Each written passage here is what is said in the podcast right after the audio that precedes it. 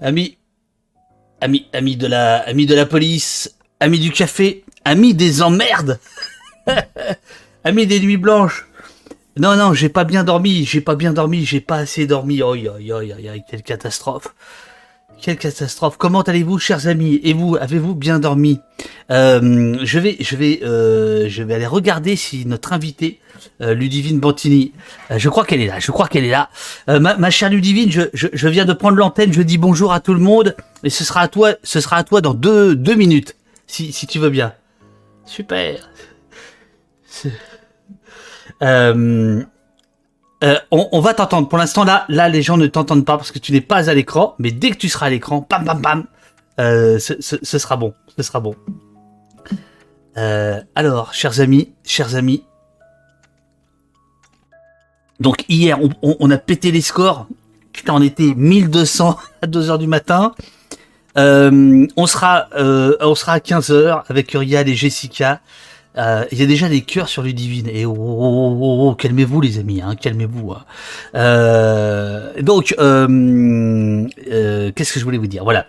Donc ça fait deux nuits qu'on termine à pas d'heure, euh, qu'on assiste à une espèce de, de de vaudeville, euh, de déroute, euh, je ne sais pas, je ne sais pas comment on pourrait appeler ça. Je, pense qu'on en parlera avec euh, avec avec le divine tout à l'heure. là, je vois qu'elle ne voit pas la caméra. Là, elle va voir la caméra. Voilà, voilà. quelle heure il est? 8h56. on attend que des les copains arrivent. Bonjour Sentier Battant. Bonjour Jessie. super modératrice, bonjour Kaof, merci pour ton don encore une fois. bonjour les humains, nous dit Urial. Et, et, et, et j'ai oublié d'allumer le néon de valeur anarchiste. Alors attendez, bougez pas, bougez pas. Ah, il marche plus ou quoi? Qu'est-ce qui se passe? Ah, voilà. Voilà.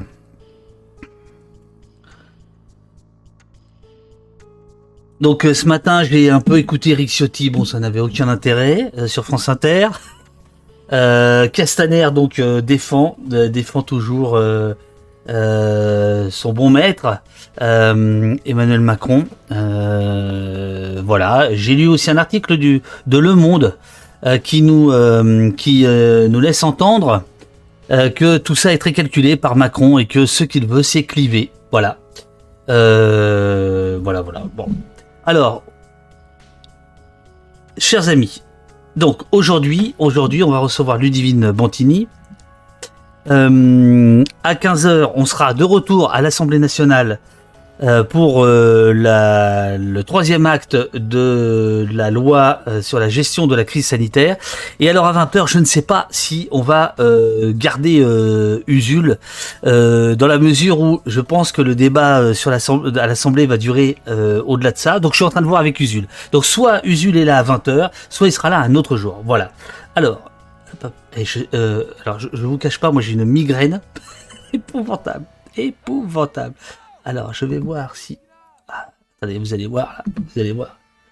Elle se prépare. Elle prend une respiration. Moi, je... Moi, je... Toi, tu as bien dormi. Attention 3, 4, paf Et voici euh, Ludivine Bantini. Bon, bonjour, bonjour. Bonjour à toutes et tous. Comment ça va? Ah, tout le monde t'entend bien, te voit bien. Est-ce que vous entendez bien Ludivine, les amis? Bah, Il faudrait que je parle pour que vous le sachiez, mais vous m'entendez là? C'est nickel, c'est parfait, c'est parfait. Attends, j'enlève, j'enlève, j'enlève ma petite affaire. Toi, tu as bien dormi, c'est-à-dire que tu, tu n'étais, tu n'étais pas au courant de ce qui s'est passé ou Si, si, si, bien sûr, j'ai suivi jusqu'à environ 2 heures du matin, mais après, je me suis laissé un peu de, un peu de sommeil euh, du juste, de la juste.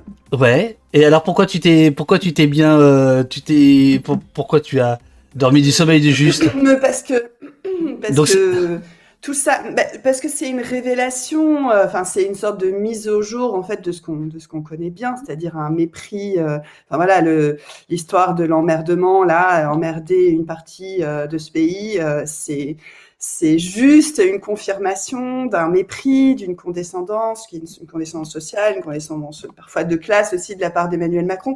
C'est pas très très surprenant. Et, et tu disais David que selon Le Monde, c'est évidemment calculé, bien sûr. Hein, ça me paraît une évidence que, euh, étant donné que c'est un entretien par écrit, qui est forcément lu et relu par les équipes de communication de Amendé. Amendé. Voilà, c'est amendé. C'était le terme, parce que tu sais, c'est Le Monde qui, il y a une vingtaine d'années, avait le premier euh, fait ça, ce qui avait été ce qui avait suscité euh, vraiment un débat dans la profession euh, c'est Le Monde qui le premier avait fait et c'était euh, cet entretien a été lu et amendé par euh, je, alors je sais plus quelle était la personne François Léotard ou je ne sais quoi et, et depuis c'est devenu effectivement une, une, une règle donc donc chaque, chaque, mot est pesé ouais bien sûr. De toute façon c'est légitime je pense dans un entretien mené à l'oral de demander ensuite à vérifier la transcription voilà, de cet entretien. Donc évidemment que ça a été fait, évidemment que voilà, donc c'est complètement assumé. Hein. Ouais. Alors j'ai pensé à toi parce que tu es une spécialiste, entre autres, euh, de, de mai 68, euh, donc Georges Pompidou, euh, qui arrive après 68 pour calmer euh, pour calmer la République, et c'est précisément le, la référence qu'a sorti Christophe Castaner. Je sais pas si suivi hier, ça m'a bien fait marrer. Donc j'ai pensé à toi. Donc nous nous adressons donc là à l'historienne Bantini euh, Ludivine, très défavorablement connue de nos services, il faut quand même bien le dire. Je vais être obligé, je vais, je vais être obligé de faire votre votre portrait. Euh, mais d'abord, oui, Pompidou. Euh, donc la référence à Pompidou. Qu'est-ce que tu en penses? Donc Castaner qui dit en fait. Oui, vas-y, vas-y. Non, non, vas-y, vas-y, vas-y. Ah non, je t'en prie, je t'en prie. Ah non, moi je parle tout le temps ici, donc euh, à toi. C'est bien, c'est bien, c'est bien. Après, je vais. Ah oui, non, je te connais, c'est parce que tu vas me reprendre. Non, c'est pas tout à fait ça. Bon, bref. donc Pompidou avait dit euh, arrêtez d'emmerder les Français. Voilà. Euh, et euh, donc c'est le verbe emmerder, qui est un verbe assez rare hein, de la langue française, euh, pour notre part qu'on n'utilise absolument jamais. Euh, et euh, et là, là c'est évidemment l'inverse, c'est-à-dire c'est le même verbe, mais pour dire autre chose, puisqu'il dit, enfin il dit comme toujours, il y a le, en même temps dans la même dans le même paragraphe, il y a, je suis pas là pour emmerder les Français, mais les non vaccinés. Alors là, oui, j'ai envie et d'ailleurs, la phrase c'est j'ai très envie euh, d'emmerder euh, les les, euh, les les les anti les non les non vaccinés. C'est pas les c'est pas les anti-vax, c'est pas les c'est les non vaccinés. Il a dit, il a ajouté c'est la stratégie, c'est la stratégie. Donc c'est c'est vraiment pensée assumée. Hein. Euh, donc, euh, très inquiétant. Il y a une chose Non, non. Et alors, donc la référence à Pompidou, qu'est-ce que tu en penses? Oui, non, mais là ils sont en train de, ramer euh, pour euh, essayer de légitimer, de justifier les, propos du chef de l'État. Donc, euh, mais, comme tu viens de le souligner, c'est, complètement inversé puisque, là, donc du coup, c'est un ratage qui s'ajoute au, ratage supposé, hein, même si encore une fois, je pense que c'est, un calcul, électoraliste et politicien, hein, voilà. mais du côté de Castaner, c'est aussi un ratage que de chercher à justifier par Pompidou, puisque Pompidou disait on, il faut pas emmerder les Français. Donc là, c'est exactement l'inverse. Je pense qu'il y a peut-être une chose qu'on a moins soulignée dans les propos de, euh, de Macron et qui est presque plus grave en termes de rapport à la démocratie et à la citoyenneté. L'irresponsabilité. Euh, les, les, irresponsables ne sont plus citoyens. Voilà. Un irresponsable n'est plus citoyen. Et là, et là, et là, et, là on s'est senti visé. Là, c'est vrai qu'au poste, on s'est senti visé tout de suite. On s'est dit, putain, on, a, on vient déchu de notre nationalité, là. Déchéance de citoyenneté. de citoyenneté, oui, oui, de citoyenneté, oui. Euh, pourquoi c'est grave? Bah, C'est grave parce que justement, c'est l'arbitraire de euh, l'attribution de la citoyenneté. Enfin, c'est donc on avait déjà eu euh, le cas avec François Hollande sur euh, la proposition d'une déchéance de nationalité. Ben, et là, c'est faire le tri entre ceux qui seraient des citoyens et ceux qui ne le seraient pas. Enfin, c'est pour moi, c'est une aberration constitutionnelle, juridique et surtout, surtout politique et démocratique. Enfin, c'est assez délirant. Je pense que c'est plus grave encore que l'histoire de l'emmerdement. Enfin, Alors, mais comment on peut d'un point de vue institutionnel. Voilà. Bon, après, c'est aussi révélateur, mais peut-être qu'on aura l'occasion d'en parler, mais euh, c'est révélateur aussi des institutions de la Ve République, hein, que, qui sont quand même d'un point de vue des standards des démocraties libérales assez faibles. C'est un très faible niveau euh, démocratique, les institutions de la Ve République, avec la concentration du pouvoir entre les mains d'un seul homme, globalement, même si là, on a vu que le Parlement était un peu moins euh, aux ordres que, que, que, que d'habitude, avec les interruptions de séance que vous avez vécues en direct, du coup. Euh, et moi, juste, il y a une chose qui me, qui, qui me perturbe dans tout ça aussi, hein, outre la gravité, euh, encore une de, cette histoire de, citoyenneté et de reconnaissance de la citoyenneté, c'est que du coup, on dit beaucoup, on entend beaucoup, ah mais on n'aurait jamais imaginé De Gaulle euh, dire des choses pareilles, etc. Donc en fait, on se réfère à l'histoire et à une figure du passé pour créer un contraste avec Macron. Euh, et en fait, ce qu'on oublie, c'est que De Gaulle, parfois, il tenait des propos, alors certes pas forcément publics, etc., mais qui étaient aussi d'une très grande gravité et pas seulement des propos, mais aussi des actes et une violence d'État. Et donc, euh, je veux dire, quand, voilà, quand on est euh, au poste avec toi, David, la question de la violence, la violence policière, les violences d'État, la répression d'État, elle se pose. Euh, de Gaulle, bon, c'est des paroles très dures, hein, mais il faut les avoir à l'esprit. Tu, tu, tu, penses à quoi? Les Français sont des veaux, par exemple? Non, non, pas du tout des choses. Enfin, bon, ça, oui, bon, les Français sont des veaux, bien sûr. Non, je pense à des choses encore plus graves que raconte, par exemple, Jacques Faucard, hein, qui était le conseiller Afrique euh, de De Gaulle, euh, qui est justement celui qui a vraiment forgé euh, la France-Afrique avec tous les réseaux et les barbouzes qu'on connaît. Et donc, Jacques Faucard tenait un journal et il rencontre dans son journal de discussions qu'il avait avec De Gaulle autour de 68-69, justement. Et De Gaulle s'est emporté contre Faucard parce qu'il trouvait qu'il y avait trop de visites de chefs d'État africains à l'Élysée. Et donc, il lui disait, mais vous, êtes, vous, vous m'emmerdez avec vos nègres, pardon, hein.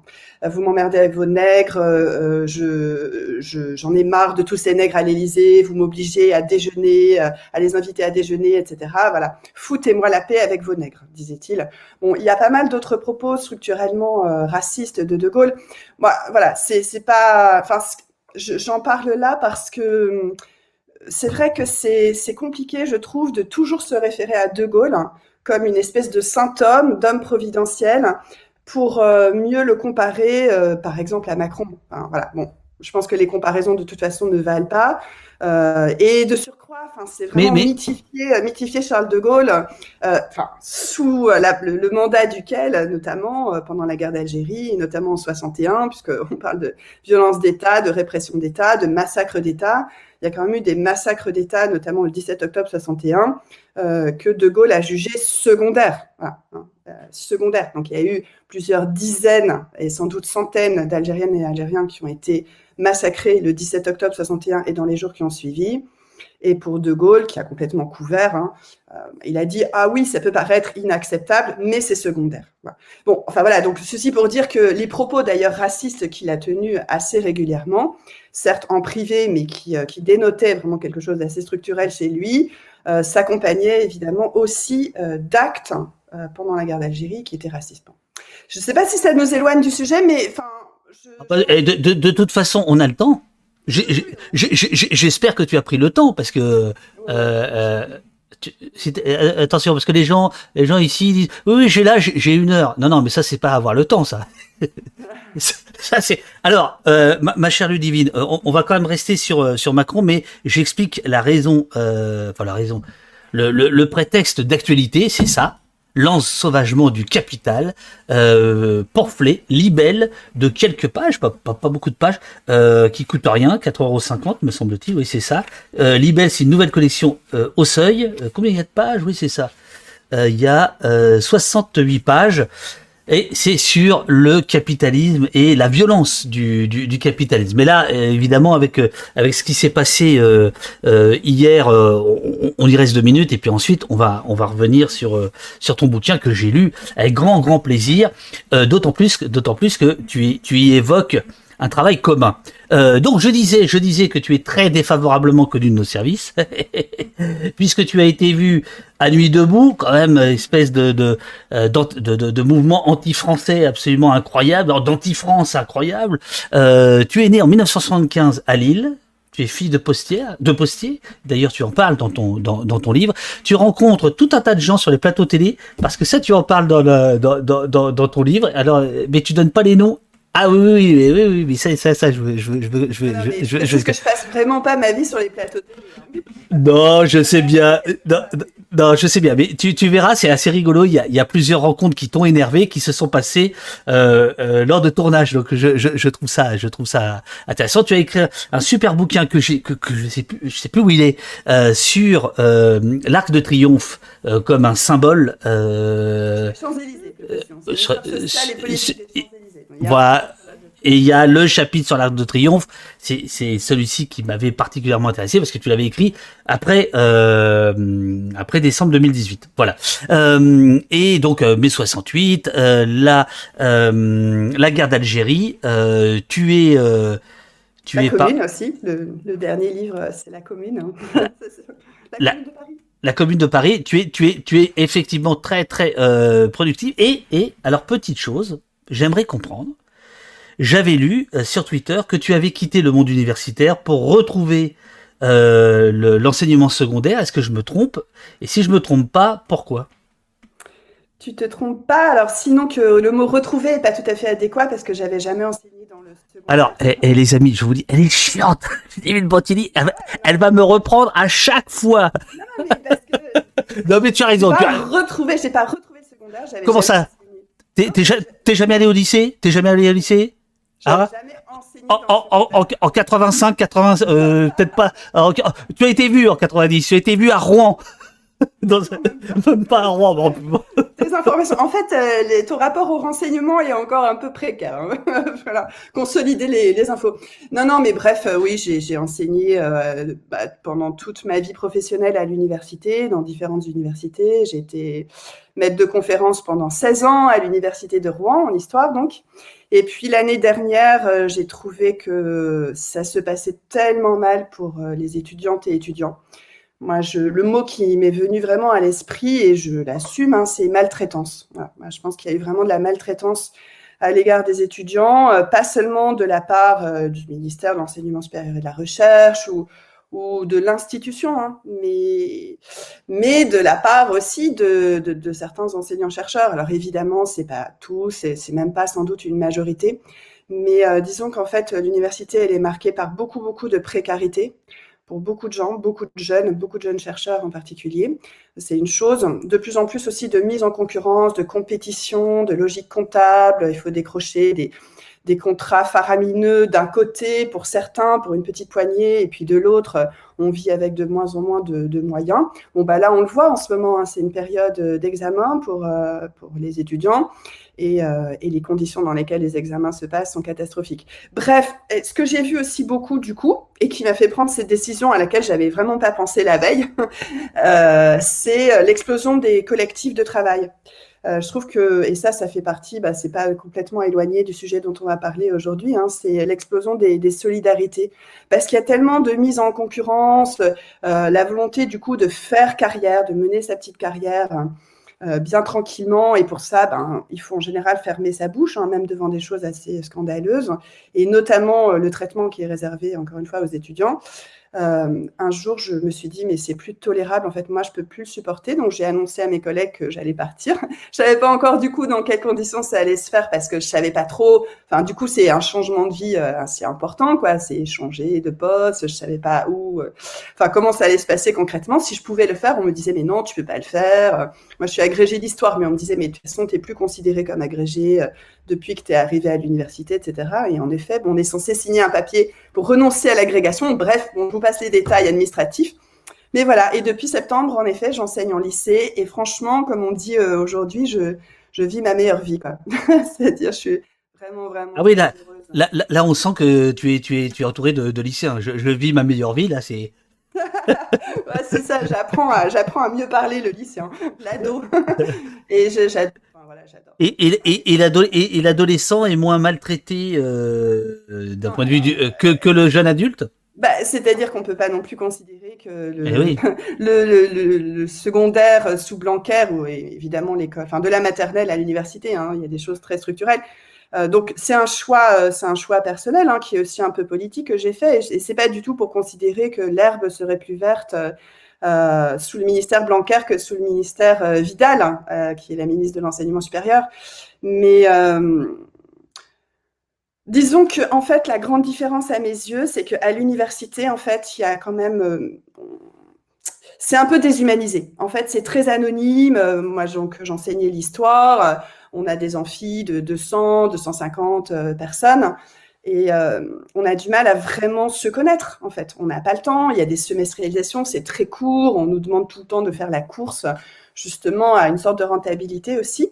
Et, c'est vrai qu'avec un tel nombre de personnes, et d'ailleurs on les voit là en ce moment, hein, les, gens sont vraiment entassés dans des amphis en dehors de toute considération sanitaire pour passer les, les examens. Alors que là, ben, mes, élèves, les élèves que j'ai désormais, ben, je les connais évidemment, je les connais bien maintenant, j'ai l'impression au bout de quelques mois. Euh, de, bien les connaître chacune et chacun. Et ça, c'est vraiment un bonheur quoi, que j'avais pas connu comme ça à l'université. Bien sûr qu'il y avait un certain nombre d'étudiants que je connaissais bien, et notamment je suivais des masters, et j'étais aussi directrice de thèse, hein, parce que enfin, c'est toujours le cas, parce que je suis, je suis habilitée à diriger des recherches. Bref, donc je, voilà, il y a évidemment euh, euh, plusieurs dizaines d'étudiantes et d'étudiants que je connais, mais par rapport aux centaines, voire aux milliers en fait d'étudiants que j'ai vu passer dans mes cours, bah, ça n'a rien à voir. Là, je sais que les visages, les noms, les histoires et les parcours des, élèves que j'ai, je, les garderai bien, bien au chaud euh, en mémoire. Bon, alors là, il y a, des, y a des, euh, des velléités de, régression. Hein. Il y a tout un tas de gens qui veulent retourner au lycée. dans, le, chat. Bon, écoute, là, euh, au moment où on se parle, tu, tu, fais face à une espèce de, de gros amphi, puisqu'il y a plus de 300 personnes qui sont en train de, de, de, de, t'écouter. Euh, donc, ce ne sera pas un cours magistral. Hein. Je, je, je... Ben non, ben non, c'est pas. Non, non. Euh, pas trop le magistral. Alors, en, euh... revanche, en revanche, je vois pas très bien le chat parce que j'ai pas une bonne vue, donc euh, voilà. Ben voilà, c'est c'est c'est c'est en fait. C'est-à-dire que c'est le deux en un, c'est-à-dire qu'on fait un, en même temps un test ophtalmologique euh, de nos invités. Donc là, là, Madame Bantini, Là, Madame Bortini, euh, visiblement. Alors ça, c'est la vieillesse, hein, quand on voit plus de, de près. Euh, non, non, non, c'est, c'est pas ça. Petit, petit, petit, non. parce que non, non, et c'est, si, si, vous avez des trucs vraiment à me reprocher et tout, il faudra l'écrire en très gros. Non, ne t'inquiète pas, ne, t'inquiète pas, ne, ne t'inquiète pas, Jessie et Uriel que je salue. Euh, euh, comment dirais-je, me remonte les, les, questions les plus pertinentes, etc. Ou sinon, moi, je te les. Alors, je, je euh, avant d'attaquer le, le, le, le, bouquin, euh, je voudrais quand même qu'on reste, si tu veux bien, sur sur, sur Macron. Euh, donc, tu nous as parlé de, enfin, tu as relativisé les choses par rapport à par rapport à, à De Gaulle et, et ainsi de suite. Euh, Est-ce que là, d'un point de vue historique, euh, si on regarde la Troisième République, si on regarde les débats à la fin du 19e siècle, si on, regarde euh, la, Commune, etc., la, politique était beaucoup plus violente euh, qu'elle ne l'est aujourd'hui. Euh, je, parle dans les mots. Je parle pas forcément dans les, je, parle pas dans les prises de décision, mais au moins dans les mots, il y avait même des duels, si on remonte encore plus loin, etc. Est-ce que, est-ce que là, on, ne, joue pas un peu les vierges effarouchées, etc. alors, déjà, enfin, tu vas encore me dire que je suis chiante. Euh, oui, oui. Je veux pas, non, mais pardon. Euh, par rapport au mot relativiser, moi, je veux pas du tout relativiser euh, à la fois la gravité des propos qu'a tenu Macron. Et, et je voulais pas non plus les relativiser au regard de De Gaulle. Je voulais juste dire que pour ma part, quand je vois non, mais relativiser au sens mettre en, mettre en relation. Mettre non, mais De Gaulle, quand je, voilà, c'est juste pour dire, voilà, quand je vois De Gaulle, lui, il aurait pas dit ça, il aurait pas fait ça, etc. Ça, ça me, ça, ça suscite en moi un réflexe euh, à la fois historique et politique euh, en me souvenant de tout ce que faisait De Gaulle, etc. Après, euh, par rapport à ce que tu dis sur la violence, enfin, moi, je dirais qu'il y avait d'un côté une sorte de police du langage. Euh, par exemple, tu parlais de la, Troisième République. Hein, on s'exprimait de manière très, euh, très policée, euh, très courtoise, etc. Hein, c'était assez rare de, mais ça pouvait arriver, hein, des insultes, des noms d'oiseaux, etc. Comme on le disait à l'époque. Mais, euh, mais la violence, en fait, déployée, euh, elle était quand même immense. Mais ça, c'est une violence euh, politique. Moi, je pense, par exemple, à la violence coloniale. Je pense à des débats entre, enfin, qui sont assez connus d'ailleurs. Hein, le débat entre Jules Ferry et Georges Clémenceau à la Chambre des députés dans les, enfin voilà, pendant la grande phase de la colonisation dans les années 1870, euh, 1880, euh, quand Jules Ferry, Clémenceau, il, est très, il était très opposé à la colonisation, et Jules Ferry, euh, c'est là qu'il a tenu ses discours sur euh, la légitimité pour les civilisations dites supérieures à coloniser des civilisations dites inférieures. Et donc là, c'était au nom de la race, de la race supérieure, etc. Donc la France a le droit et le devoir de coloniser. Et donc c'était une justification d'une violence immense. Hein, dont je parle un peu dans le livre. Il ne s'agit pas d'emblée de ramener la discussion sur le bouquin, mais si ça tu, tu, tu m'auras pas. Non, non, non. mais justement, enfin, l'ensauvagement, euh, voilà, c'était ça aussi. C'était, enfin, le but là, c'est d'ailleurs de retourner le mot euh, contre ceux qui l'emploient aujourd'hui. Et je veux dire, la colonisation, justifiée dans les arènes parlementaires, hein, euh, avec un, un, racisme, je dirais même un racialisme à l'époque. Hein, la différence entre racisme et racialisme, c'est que le racialisme est vraiment conçu comme une espèce de système euh, vraiment d'une sorte de cohérence systémique avec l'idée qu'il y a une hiérarchie euh, de races imaginées, projetées, etc. Et donc le racialisme, bah, c'était assez typique de, de, la fin du 19e siècle et c'était vraiment tranquillement exposé dans les arènes parlementaires. Donc moi je dirais qu'il y avait sans doute moins de... Enfin voilà, bien sûr que une phrase comme celle d'Emmanuel Macron sur le fait d'emmerder les non, les non euh, c'est pas quelque chose qu'on peut imaginer euh, sous la Troisième République. En revanche, la violence dont tu parles, David, elle était très présente, euh, y compris par exemple dans l'antisémitisme eh de bon mhm. nombre de députés. Je pense à, ce qui s'était passé pendant le Front populaire, un peu avant d'ailleurs et un peu après le Front populaire. Enfin, par exemple, les, les accusations de certains parlementaires de droite et d'extrême droite contre Léon Blum. Euh, les, les, les, caricatures de la de presse, etc. Oui, bien sûr. Oui, oui, mais je veux dire, même dans, puisqu'on en parlait du, du, du cadre parlementaire, hein, c'était atroce. Hein, c'était vraiment atroce. Nielda, te demande euh, est-ce qu'il y avait beaucoup de monde pour dénoncer le racisme ou le racialisme à l'époque? Ah, très peu, très très peu, euh, euh, y compris hein, il y avait une partie, une petite partie du, euh, disons, du, du, mouvement ouvrier, euh, y compris Jaurès, hein, euh, qui, qui était persuadé que la, la, France avait une sorte de mission, comme on le disait beaucoup, la mission civilisatrice. Hein. Jaurès a eu des propos assez étonnants, disant que là où la France allait, on l'accueillait avec admiration, et là d'où elle partait, elle était regrettée. Quoi. Voilà. Donc c'était vraiment ancré, c'était très ancré. je parlais de Georges Clémenceau. C'est vrai qu'à l'époque, dans le personnel politique euh, euh, des années 1880, puisqu'on en parlait, euh, c'était vraiment un des rares à s'opposer comme parlementaire à, la colonisation et à un système justement racialiste. après, évidemment, l'internationalisme a, beaucoup joué dans, dans la lutte contre ce racisme. Mais je veux dire, même sous la Commune de Paris, qui est pourtant, enfin voilà, très très cher à mon cœur, c'est vraiment le voilà, un moment de grande émancipation démocratique. Mais euh, les questions comme ça de racisme, elles étaient assez peu pensées. Il y avait des solidarités internationales, mais on remettait pas en cause directement euh, toute cette idée qui était supposément terrorisée par des savants de l'époque. Hein. Enfin, mais vous savez, euh, c'est valable aussi pour les discriminations sexistes et misogynes structurelles. Hein. Quand vous lisez, quand vous ouvrez le dictionnaire Larousse du 19e siècle, quand vous regardez la notice femme, euh, c'est absolument délirant. Enfin voilà, on, on essaie d'expliquer euh, scientifiquement, de manière très savante, que les femmes n'ont pas autant d'idées que les hommes parce qu'elles produisent moins de semences en fait. Voilà. Donc évidemment, c'est supposément physiologique, une sorte d'infériorité euh, intellectuelle des femmes euh, en raison euh, de leur différence de, de, de sexe. et ça, c'est Larousse, quoi. C'est vraiment pas le, le, sexisme ordinaire. C'est vraiment ancré dans des dimensions très académiques. C'est ça, c'est le sexisme académique. Alors, ton, ton, ton, bouquin va à la racine. Je reste sur Macron et après on, on part sur le bouquin. ton bouquin va à la racine du, du mal, le capitalisme. Est-ce que on a tort de, de, de, s'énerver sur un mot comme emmerdé euh, Quand je dis on, c'est un on très très général.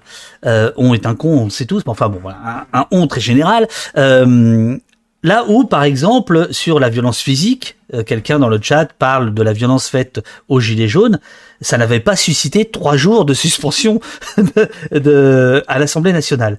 Euh, Qu'est-ce que ça nous dit de l'époque? Est-ce que euh, on supporte une violence d'État physique et on ne supporte pas une, une violence d'État verbale? Est-ce qu'il faut faire le distinguo ou pas?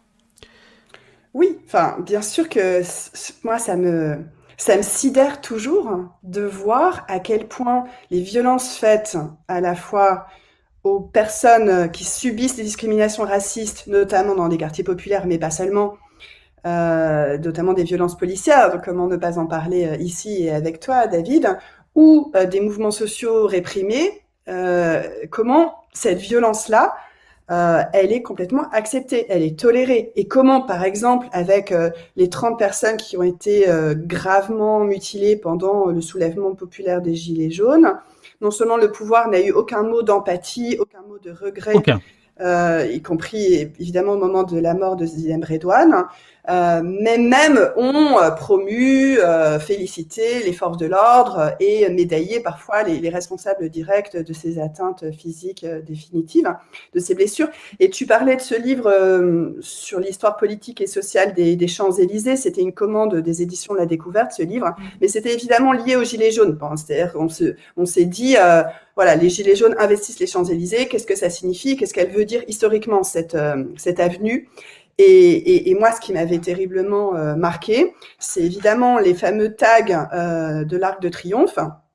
On avait eu euh, voilà, un déversoir de mépris social à l'égard des Gilets jaunes parce que l'Arc de Triomphe avait été tagué et parce qu'il y avait eu une copie de plâtre, hein, vous vous en souvenez sans doute, de ce qui n'est pas du tout la Marianne de l'Arc de Triomphe, hein, pas du tout. C'est le symbole, c'est une Érinie, c'est le symbole de la guerre, hein, c'est le, symbole de voilà de ouais, de la guerre patriotique, hein, cette fameuse euh, sculpture de Rude.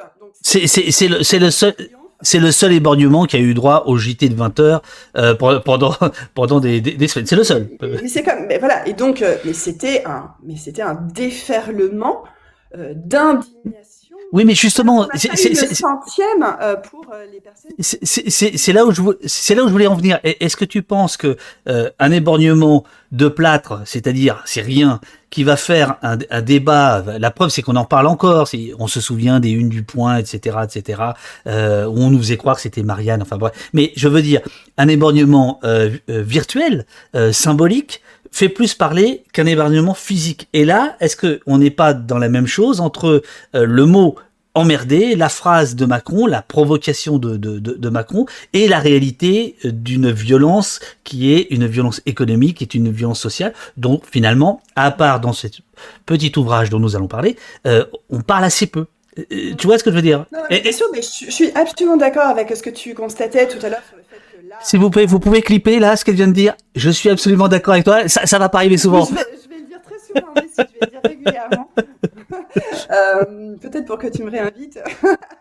non, oh, les techniques. Euh, Oh, c'est d'une subtilité en plus. Voilà, je, je, suis très fine de ce point de vue.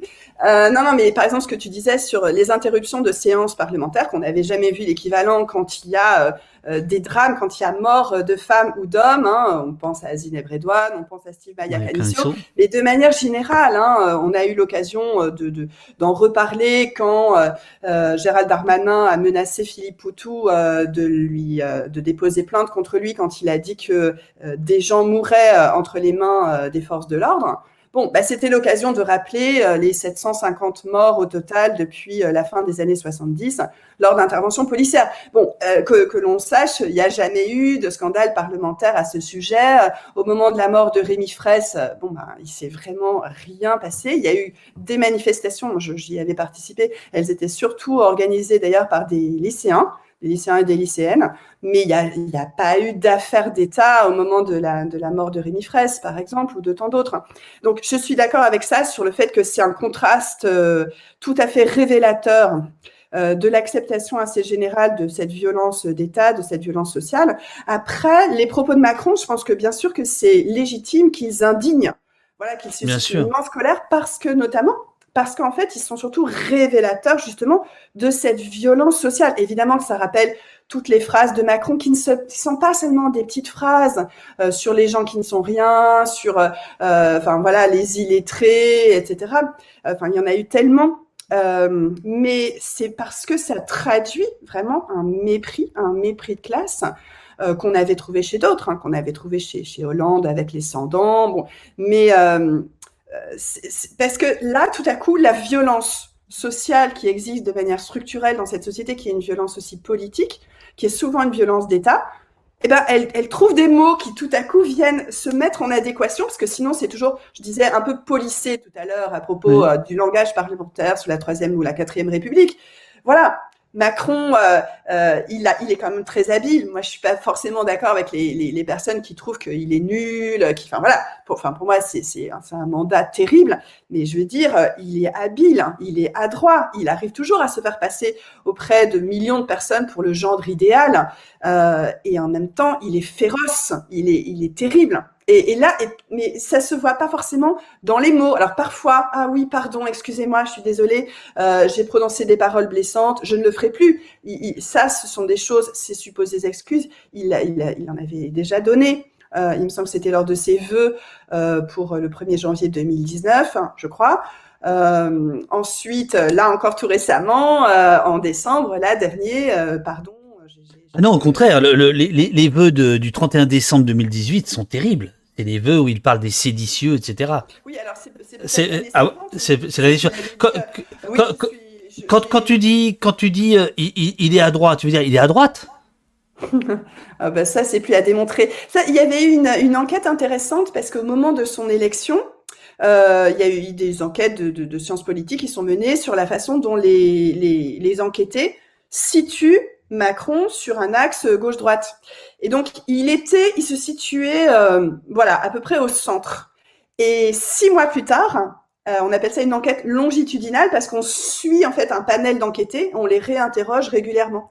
Et six mois plus tard, il était considérablement plus à droite sur l'axe gauche-droite. Donc oui, enfin ça c'est plus à démontrer. C'est une droite dure en fait. C'est une droite très dure.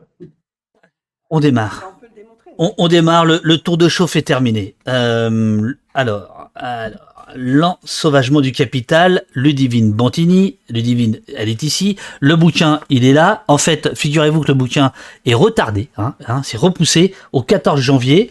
Euh, c'est une nouvelle collection qui s'appelle euh, Libelle, Seuil Libelle, qui est en fait euh, euh, une réponse du berger à la bergère, puisque Gallimard a ressuscité une très très très très vieille collection qui s'appelle Tract. Grosso modo, c'est à peu près la même chose, sauf que là, ça a plus la gueule d'un bouquin que, Tract. Euh, donc, très bon choix, Madame Bantini. je je, trouve cette collection plus, agréable à, lire. Alors je démarre, et alors je démarre, là je les connais, mais je démarre par un truc qui m'a... Euh, euh, D'abord c'est super bien écrit, Bantini, bravo, et, et, et, je, et, et, et, et, je, et, et ça démarre par, euh, par un petit passage que je vais me permettre de, lire, qui, qui dresse immédiatement les choses.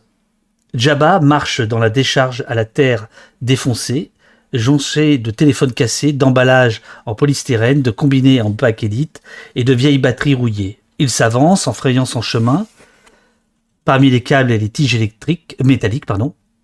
Il a 11 ans. Il vit près d'Accra, au Ghana. Dans ce paysage désolé où les rebuts s'enchevêtrent et se tordent, il cherche un peu de cuivre, du laiton et d'étain que l'homme à la balance, on va en parler, lui achètera pour deux fois rien tu démarres par ce portrait d'un ce qui serait un collégien, donc même pas un lycéen. Euh, pourquoi tu as décidé de démarrer d'emblée là-dessus? Euh, Donc, grosso modo, c'est un gamin qui vient chercher dans les décharges les métaux rares dont sont faits nos putains de téléphones, nos putains d'ordinateurs qui sont en train de nous servir à euh, discuter. Pourquoi tu décides de démarrer là-dessus? La première page d'un bouquin, elle n'est jamais anodine. Oui, bah, je voulais me situer dans, un lieu euh, assez caractéristique de la violence immense euh, du capitalisme. Et comme euh, en fait on en parle relativement peu, en fait on, en plus on a souvent une vision assez étroitement nationale, alors que le capitalisme par définition c'est un système mondial et donc on est dans un écosystème justement où il y a vraiment des interdépendances immenses. Et il y a un livre qui m'avait énormément marqué, touché et dont je voulais euh, parler euh, en commençant. C'est un livre euh, d'un journaliste et chercheur qui s'appelle Christophe Boltanski, qui s'appelle Minerai de sang.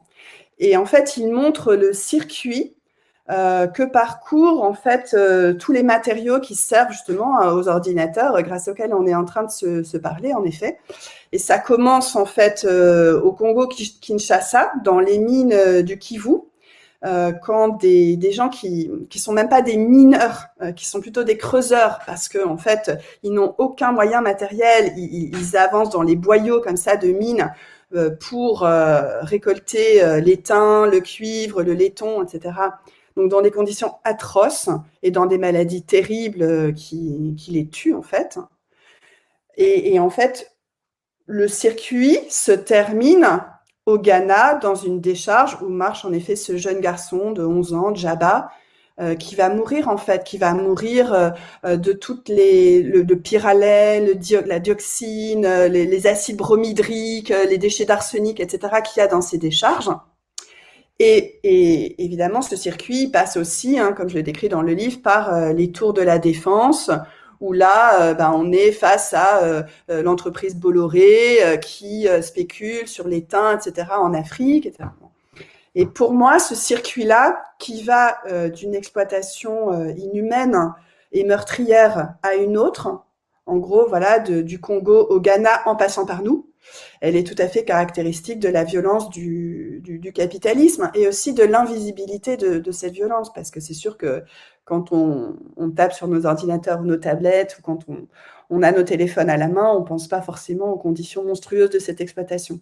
Donc pour moi, c'était assez caractéristique de ce que j'ai voulu appeler l'ensauvagement du capital. Euh, le terme d'ensauvagement, j'en pouvais plus de, le voir dans la presse, euh, du côté de la droite et de l'extrême droite, l'ensauvagement des quartiers, l'ensauvagement des jeunes, etc. Et je me suis rappelé d'un texte euh, très important à mes yeux d'Aimé Césaire, un texte de 1950, où il parlait de la colonisation, euh, en tant que la colonisation, disait-il, décivilise le colonisateur. En fait, euh, le, colonisateur est décivilisé. Euh, et euh, au final, hein, ce qu'il disait, c'est que il est abruti au sens propre du mot. Il est abruti, c'est un poison, c'est une gangrène. Et Césaire disait, c'est l'ensauvagement du continent. Mais en parlant de continent, il parlait de l'Europe, de l'Europe colonisatrice, l'ensauvagement du continent. Et donc ça m'a ça m'a importé en fait de reprendre ce terme d'ensauvagement, de le retourner, comme on dit beaucoup, hein, retourner le stigmate. Voilà, euh, il y, a, une insulte là, l'ensauvagement des jeunes, des quartiers populaires, des banlieues, je sais pas quoi on reprend le terme et on le retourne à l'envoyeur en fait euh, comme un boomerang, euh, mais en passant par ces airs et en passant par la colonisation. Donc le capitalisme, il a toujours été ensauvagé parce qu'il est toujours Enfin, ses origines sont déjà tachées de sang, euh, aussi bien par euh, l'esclavage. Alors voilà, c'est ce qu'on te demande dans le chat. Il y a qu'est-ce que t'en dis qui te dit bonjour? Est-ce que le capitalisme a déjà été autre chose que sauvage? Euh, Sur Twitter, on s'est fait épingler toi et moi en disant que c'était la réinvention de l'eau chaude, que le, le, capitalisme tuait, etc. qu'est-ce qui qu'est-ce qui te semble nécessaire euh, aujourd'hui, euh, en quoi c'est nécessaire aujourd'hui de rappeler euh, les origines du capitalisme Et a-t-il été autre chose que sauvage? Oui, alors maintenant, bien sûr, hein, ça c'est ce que je dis. D'ailleurs c'est écrit sur la couverture. Moi, j'ai pas encore reçu le livre. Toi, tu as eu la chance de l'avoir reçu. Mais en tout cas, ce qui est écrit sur la couverture, c'est que le capitalisme a toujours été ensauvagé puisque ses origines sont tachées de sang. Euh, donc euh, évidemment que ça c'est structurel. Enfin, quand le capitalisme et c'est toujours le cas aujourd'hui, hein, faut pas l'oublier, le capitalisme faisait travailler euh, en Europe en l'occurrence. Donc ça, ça a disparu en Europe. Bon, euh, des enfants de, de, de, 8 ans, la loi de 1841 euh, qui limite le travail des enfants en France, elle interdit le travail des enfants de moins de 8 ans. Mmh. Moins de 8 ans, d'accord? Donc évidemment que ça, c'est une structure du capitalisme euh, et ça existe toujours. Voilà, c'est ça que je veux montrer dans, dans le livre. Donc, l'ensauvagement, ça, ça désigne pas un processus qui serait récent. Bon, et si euh, un de nos interlocuteurs considère que c'est euh, que c'est de l'eau chaude, enfin, la, réinvention de l'eau chaude, l'eau chaude ou de l'eau tiède, hein, je ouais. sais pas. Tant mieux, c'est réjouissant. S'il estime euh, que euh, mettre au jour la violence du capitalisme, euh, c'est très banal, je, je ne peux que m'en réjouir, vraiment. Moi, j'ai plutôt l'impression euh, que c'est que voilà que parler du capital, du capitalisme, euh, il y a encore énormément de tabous autour de ça. Que pendant plusieurs décennies en fait, on a parlé de néolibéralisme, euh, comme si voilà il y avait avant un bon capitalisme. C'était mieux avant le capitalisme. donc après, après il y a eu la phase néolibérale. Alors évidemment, c'est une phase. Euh, J'aime bien une formule de Jacques Rancière qui dit que il n'aime pas trop la notion de néolibéralisme. Il préfère dire que c'est euh, la phase d'expansion absolue du capitalisme, puisque la phase néolibérale qu'on connaît à partir des années 80, c'est une phase où le capitalisme étant la loi du marché, la loi du plus mareraille, hein, faire toujours plus, plus, plus plus de, plus de profit, plus de survaleur, etc. Euh, bon, c'est une phase qui euh, pénètre euh, jusque dans nos existences intimes, dans nos cerveaux, etc., par toutes sortes de moyens. Mais moi, ce qui m'a marqué pendant toutes ces années, depuis les années 80, même si j'étais un peu jeune dans les années 80, mais c'est a posteriori que je m'en rends compte, c'est que ça a été un euphémisme du coup. On, on s'est dit il faut être anti-libéral ou anti-néolibéral, etc. Et encore aujourd'hui, je le vois beaucoup à gauche en fait, on n'ose pas trop parler du capitalisme, on préfère parler euh, du néolibéralisme. Donc, tant mieux si ça devient aujourd'hui quelque chose euh, de beaucoup plus partagé. Et ça, moi, je trouve que c'est euh, une dimension très intéressante de la période qu'on est en train de vivre, c'est que le tabou est en train d'être levé, que on considère que voilà, il y a quelque chose d'intrinsèque, et ça, c'est lié évidemment à la situation environnementale. C'est-à-dire que là, on est en train de prendre conscience qu'il y a un écocide en cours, un biocide, c'est-à-dire une extermination du, vivant. Et que ça, c'est pas. Moi, j'aime pas beaucoup la notion d'anthropocène. Vous savez, c'est cette notion qui euh, renvoie à une ère, une nouvelle ère géologique où le facteur humain serait désormais euh, décisif. Il y a eu le Miocène, etc. Maintenant, c'est l'Anthropocène. Mais en fait, euh, on est quand même un certain nombre à penser que la notion d'Anthropocène, elle, elle va pas. Parce que elle dit, c'est l'homme qui est responsable.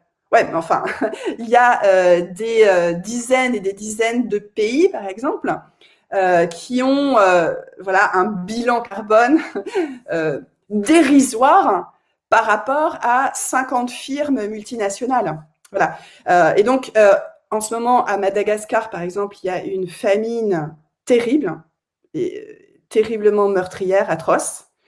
Et en fait, les gens qui subissent cette famine, ils n'ont quasiment pas d'industrie, euh, pas de pollution. Or, cette famine, pas de, ouais, pas de, pas de voiture, etc.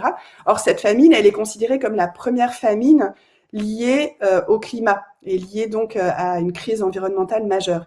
Et les personnes qui subissent cette famine, qui sont en train d'être, de voir leur vie détruite par cette famine, et donc par la crise environnementale, par le dérèglement climatique eh bien, euh, ce sont des gens qui ne, qui ne sont en rien responsables de ces dérèglements. Et donc, c'est pour ça que moi, je préfère, avec euh, bien d'autres, hein, parler plutôt de capitalocène. Voilà, c'est une phase où le capitalisme, justement, est en train de, de détruire cette planète. Page 48, puisque tu ne connais pas ton, ton, ton bouquin, moi je, moi je l'ai. Euh, page, pas, pas, voilà, pas la pagination. Euh, donc, euh, donc je, je le rappelle, hein, c'est un, bouquin euh, très court. Je sais pas combien ça, ça fait quoi, 30 000 signes Non, plus peut-être Non, ça fait. J'avais droit à 45 000 au départ, mais finalement j'en ai, ai, eu 70 000. Voilà. T'en as eu. Eh bien, tu vois, ça, ça, ça, ça, te, ça te montre que ça se lit de manière, euh, voilà, c'est hyper fluide, euh, c'est super. Euh, donc non, je pensais que c'était plus court que ça. On, on, sent que tu râles un petit peu parce qu'il y a deux photos. Tu dis j'ai droit qu'il y a deux photos, alors je vais essayer de là. On sent que tu as, dû te battre. En fait, pour moi, le livre, c'est vraiment une histoire d'incarnation. Je voulais montrer, enfin, ça part de visage, ça part de, Absolument. de personne en fait. C'est pour moi, c'était très important. Et donc, on aurait aimé avec Julie Clarini, qui est l'éditrice de la collection, on aurait vraiment aimé pouvoir mettre plus de photos.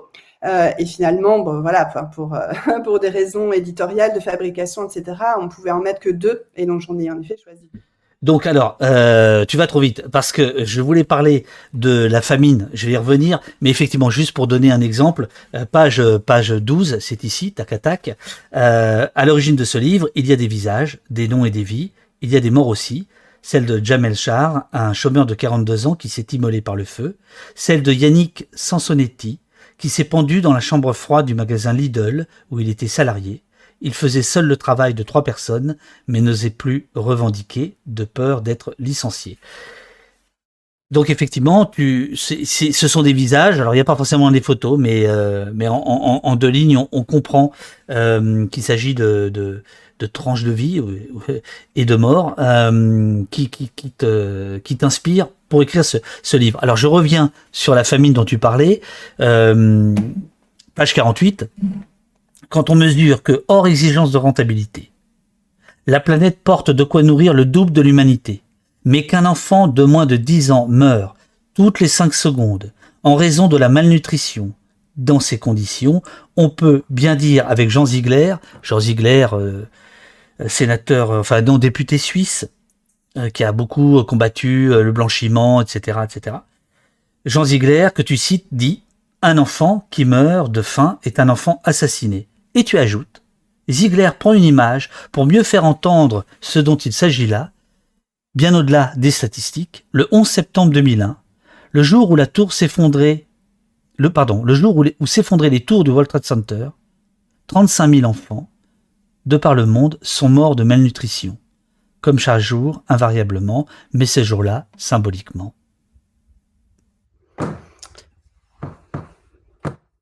C'est sympa, c'est sympa, ça, commence bien la journée. 35 000, tu es sûr de ce chiffre? Oui, oui bah c'est évidemment une moyenne. Hein. Et, donc là, le, travail de Jean Ziegler, euh, qui euh, est inlassable, hein, voilà, qui a beaucoup travaillé auprès d'instances euh, internationales, à l'ONU, du côté de l'UNESCO, etc., a, mis au jour vraiment ce genre de réalités qui, sont, qui sont quasiment inimaginables. Et, surtout, Bon, c'est la même, c'est aussi bien le cas pour euh, les questions de nutrition que pour les questions de brevets. Hein. on en parle beaucoup évidemment euh, en ce moment et pour cause, parce que quand Macron dit euh, on va surtout emmerder les non vaccinés, en fait, moi je pense à, tout, à tous les non vaccinés de cette planète qui ne peuvent pas se vacciner. parce que l'accès au vaccin est, impossible en raison même des brevets et du verrouillage par Big Pharma, par les grandes euh, firmes euh, de l'industrie pharmaceutique, euh, dont je parle aussi dans le livre, évidemment. Donc ça, ce sont des choses qui sont bien sûr très, très bien établies, très bien documentées. Alors cette image, on peut, on peut ou non la, la, considérer légitime. Hein. je pense qu'il y a des gens que ça peut choquer. Moi, c'est pas du tout pour relativiser évidemment l'importance du 11 septembre 2001 aux États-Unis, mais, justement, tout à l'heure, on parlait de l'invisibilité de la violence voilà, qui parle de ces 35 000 enfants qui, meurent euh, chaque jour euh, pour des causes de malnutrition? Qui À part justement quelques voix comme, celle de Jean Ziegler, euh, somme toute assez isolées. Et Jean Ziegler, on a la possibilité de, l'entendre parce que justement, il a fréquenté les plus hautes instances internationales. Moi, j'ai l'occasion de fréquenter quelqu'un qui a beaucoup travaillé à, à, la Banque mondiale, etc., qui était vraiment dans l'antre de la bête et qui a trouvé insupportable ce qu'il était obligé de vivre dans ces institutions, qui a rompu radicalement avec elle et qui maintenant documente, documente, documente euh, ce qui est mis en œuvre par, par ces instances internationales et qui sont vraiment des politiques meurtrières, en effet, assassines. Alors tu prends dans le dans le livre euh, des exemples saillants euh, de, de, ce que le capitalisme peut produire de, de, de, pire. Alors il y a par exemple page 24 euh, l'idée de, de, de, ne pas dormir et de faire du pognon avec ça. Euh, je peux te citer le passage, mais voilà. Le, donc c'est là tu cites les travaux de Jonathan Carey. Voilà, le capitalisme à l'assaut du sommeil. Euh, on, est dedans, nous. Enfin, nous, c'est l'Assemblée nationale qui, qui, qui, qui... Tu devrais t'inspirer justement de tout ce travail euh, mené par le département de la défense aux États-Unis euh, pour moins dormir, justement, parce qu'en fait, l'idée qui, qui, est, qui est celle du département de la défense aux États-Unis, c'est de, de s'inspirer d'un oiseau migrateur qui s'appelle le bruant à gorge blanche et cet, oiseau migrateur, le bruant à gorge blanche, euh, il est capable de voler pendant sept jours d'affilée sans dormir. Et donc, euh, en fait, euh, du coup, on l'étudie beaucoup du côté du département américain pour essayer de mettre au point des substances neurochimiques qui permettraient, par un système de biodérégulation, hein, vraiment on dérégule le vivant, bah, deux, alors pour les soldats d'abord de l'armée euh, états-unienne, euh, pour les soldats, voilà, essayer de faire en sorte qu'ils soient plus résistants au sommeil, qu'ils soient capables de tenir, tenir, tenir sans dormir. Et puis évidemment après, bah, c'est toute une question de temporalité capitaliste, c'est-à-dire euh, voilà euh, ce, que montre Jonathan Crary dans un livre qui s'appelle justement 24 sur 7. Voilà, c'est 24 heures sur 24, 7 jours sur 7. Euh, bah, les grandes surfaces maintenant, certaines grandes surfaces qui ouvrent. c'est, la première fois que j'ai vu ça dans une banlieue de, de Milan, j'ai été, sidérée hein, de voir un, une, un hypermarché ouvert toute la nuit, ouvert 24 heures sur 24. Bon, c'est ça l'idée, c'est de. Alors, alors, alors, ça, c'est ça, ça, ça c'est drôle. Ça, le brûlant blanche. Ça, ça, c'est drôle. Ça m'a étonné ce, ce, ce, petit exemple. Je, je, dois te le dire. Là, je pense à un truc euh, générationnel parce que dans les années 80, donc tu, tu n'étais même pas collégienne, il y avait déjà un truc qui s'appelait Aseco où tous les punks allaient au hall, euh, qui était ouvert 24 heures sur 24 et on adorait ça. Hein, c'est bon, bref. Il y a du drugstore aussi des Champs-Élysées. Non, mais tu vois, mais là, l'idée alors, c'est vraiment détendre. Vraiment donc, détendre. le, le attends, attends, attends, attends, une seconde, une seconde. Le, le, le bruyant à gorge blanche, il est là, ouais. il est là sur euh, sur votre écran. Euh, tu veux que je t'enlève de de de, de l'écran Bah, en de fait, secondes il faut, que je, il, faut que je, il faut que je trouve mon chargeur, c'est tout bête, hein, mais bon. Non, non, mais on peut continuer à dire. Attends, non, mais attends, attends, attends, attends, attends, on va, on va, on va pas découvrir euh, euh, ton, ton, ton, ton loft. Attends, bouge pas. Tac. euh, non, je rigole. Co- Voilà, non, non, mais la, la, la, la, pause, voilà, non, je t'en prie, la pause est faite, tu n'es plus à l'écran. Euh, donc, voici, voici euh, ce bruyant à gorge blanche, dont je dois dire, je dois dire que euh, si jamais, euh, effectivement, le département d'État de la défense euh, américain pouvait nous fournir des petites pilules. Moi, je suis pas contre. Moi, je suis pas contre. Alors, les amis, nous sommes avec euh, Ludivine, euh, qui est à la recherche de son chargeur. Euh, je, je, je vois que euh, vous avez euh, plein de questions. Elles sont en train d'être d'être remontées. Je les, je les poserai euh, tout à l'heure. Euh, oui, c'est vrai, c'est vrai, euh, Cyril, tu as raison. euh, on avait l'arabe du coin, absolument, absolument. Euh, alors voilà, je crois que je crois que Ludivine et je crois que Ludivine est de retour. Attendez, bougez pas. Alors, hop, hop, hop. Voilà, euh, ce petit oiseau extraordinaire. Euh, euh, voilà. Et donc, donc, bah oui, effectivement, là, une, une, main d'œuvre qui ne dormirait jamais, ce serait assez formidable. Enfin, je Ouais, veux dire. En fait, ce qui est, c'est intéressant de réfléchir au capitalisme aussi sous l'angle du temps, de la temporalité. Parce que de toute façon, là, l'objectif, on le sait très bien, avec aussi ce qu'on a appelé le, le toyotisme, euh, le toyotisme à partir des années 80, c'est-à-dire, euh, voilà, zéro temps. Zéro temps, zéro défaut, c'est un flux permanent, un flux, un flux de marchandises tout le temps, tout le temps, tout le temps, tout le temps. Donc c'est un temps sans temps. Hein, voilà, c'est euh, où la, le temps est complètement dérégulé. Bon, euh, évidemment, ça c'est tout à fait substantiel au, au capitalisme qui qui est prédateur en fait. Il est vraiment prédateur de nos existences et de ce qu'il y a de plus précieux dans nos existences, à savoir notre rapport au, au temps, entre autres. Voilà. Alors, tu, tu, tu, tu donnes, euh, tu donnes un autre exemple, alors là, qui m'a, qui m'a sidéré, euh, autour de, du prix d'une vie. Oui. Concept qui est revenu en force, euh, notamment dans cette chaîne de télévision qui est quand même la plus meilleure chaîne de télévision qui soit, c'est BFM TV euh, Business, je crois. C'est-à-dire, c'est pas le BFM TV, c'est celle où il y a que des becs, euh, des boursicoteurs, des trucs, des machins. Et donc, c'est la première fois que moi j'ai entendu parler du le, prix d'une vie, c'était il y a deux ans, par rapport au grand confinement, le Covid, etc.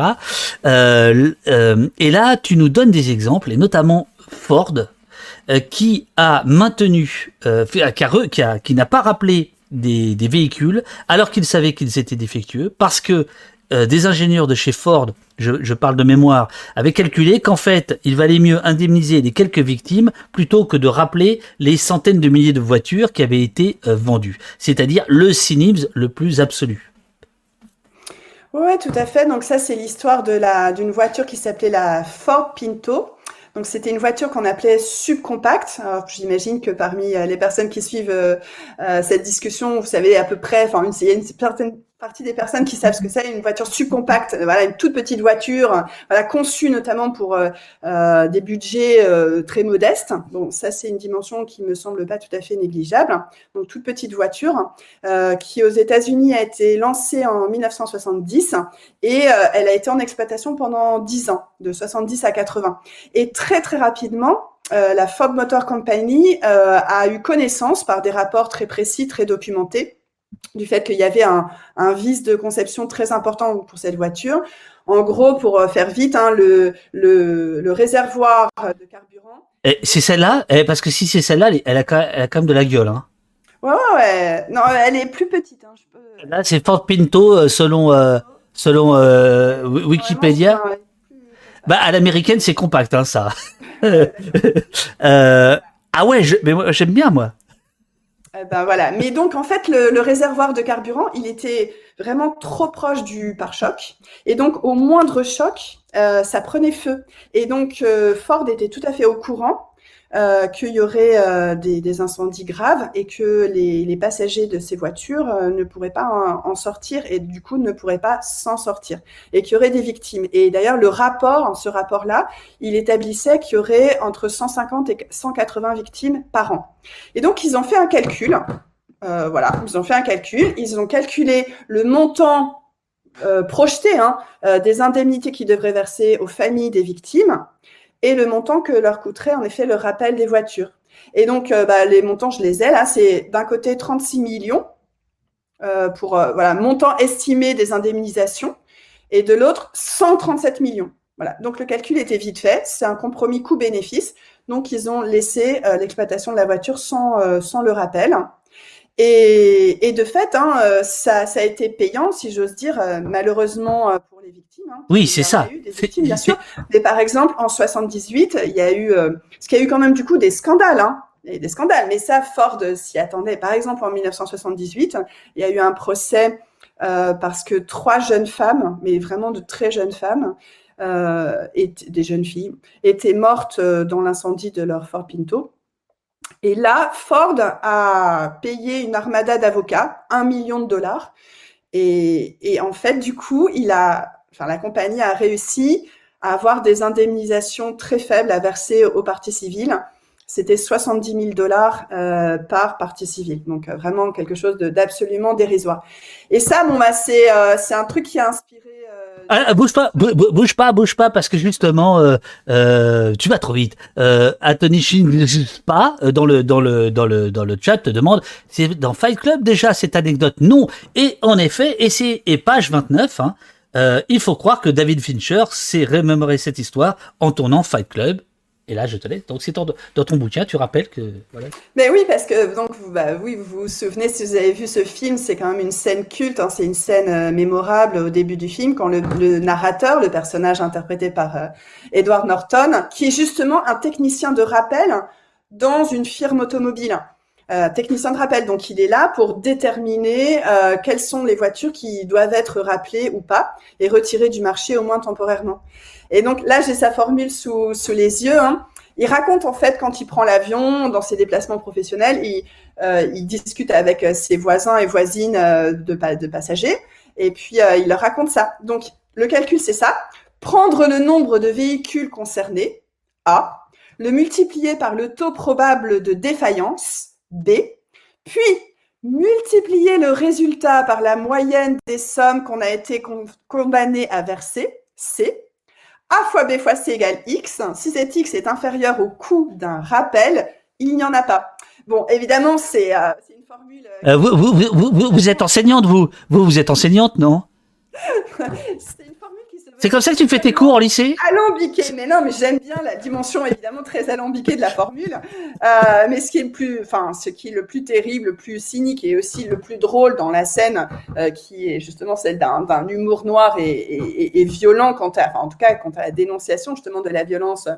Euh, c'est que bon, bah, il y a une dame à côté de lui, donc à qui il raconte ça, qui dit mais, mais vous, vous travaillez dans une, dans une compagnie de voitures importante euh, et il dit yes, a big one, a big one. Voilà. Donc euh, voilà. Et ça, en fait, bon bah.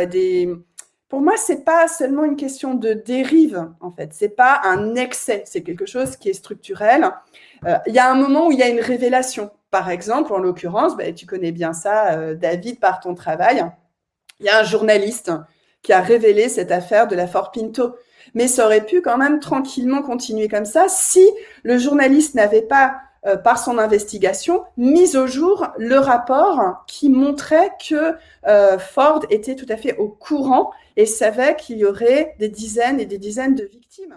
Ce qui, ce qui m'a, ce qui m'a étonné dans, dans ce passage, sauf erreur de ma part, c'est que tu ne rappelles pas combien le capitalisme doit à Ford. C'est-à-dire que c'est, c'est le, le, le, le, Fordisme, c'est pas rien. Et, euh, et, et, voilà, j'ai, j'ai trouvé que c'était particulièrement euh, éloquent cet exemple. Bon, voilà, c'est, c'est un petit détail. Non, c'est.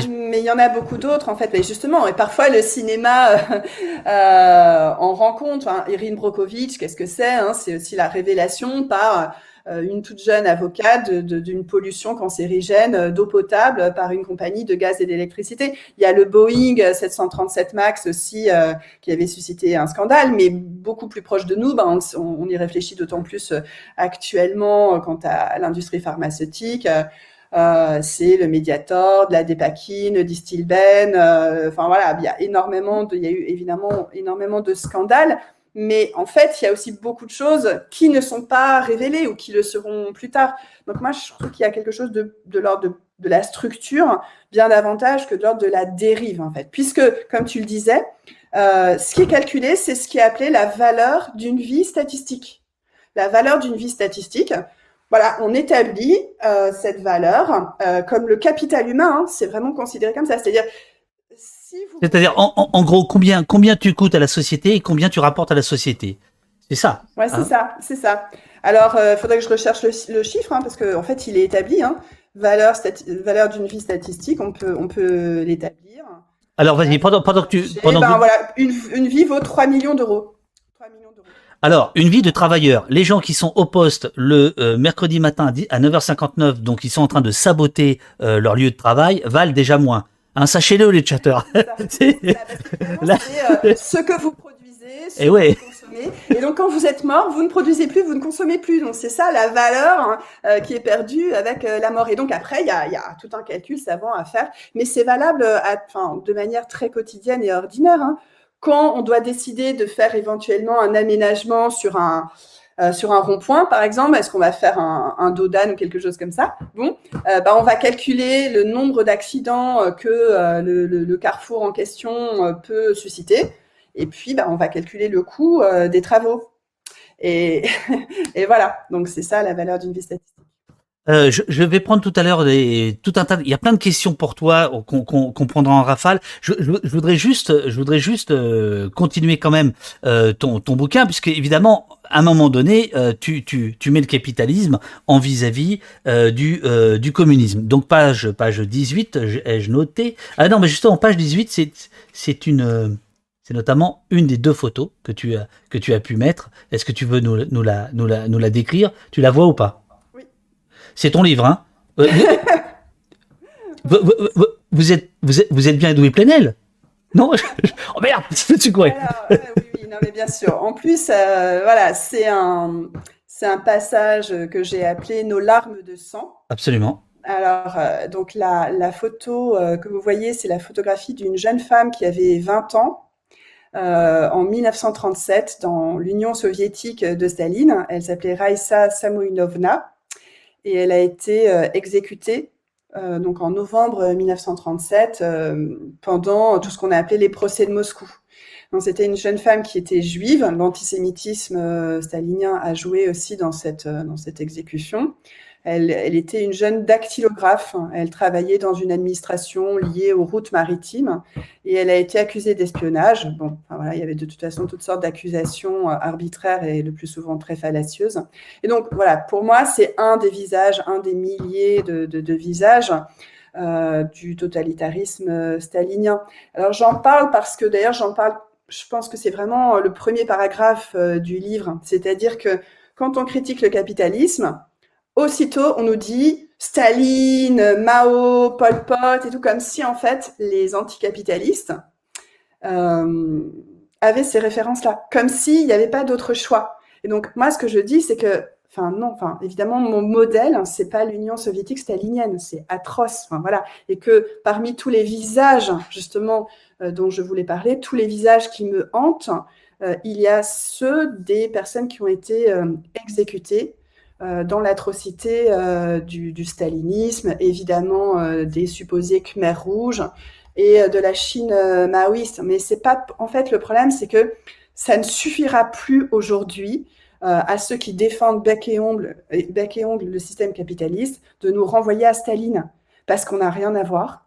Parce que, et donc, moi, bon voilà, hein, pour tout vous dire, hein, moi, je me, je, j'ai pas vraiment d'autres mots pour décrire euh, une société organisée de manière tout à fait différente, émancipatrice, démocratique, euh, sur laquelle on aurait vraiment prise, où nos existences seraient des existences plus heureuses. J'ai pas vraiment d'autre mot que le mot communisme.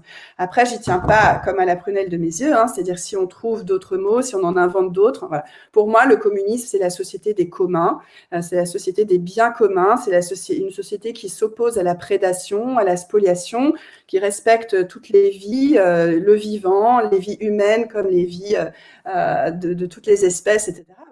L'anarchie n'est pas une option? L'anarchie. Alors, les anarchistes sont communistes, hein. bien sûr. Hein, c'est pas, euh, enfin, il y a le communisme libertaire. Le point commun, la matrice, par exemple, dans la première internationale euh, fondée en 1864, où il y avait aussi bien des marxistes, des collectivistes, des anarchistes, au combien il y avait Bakounine, etc.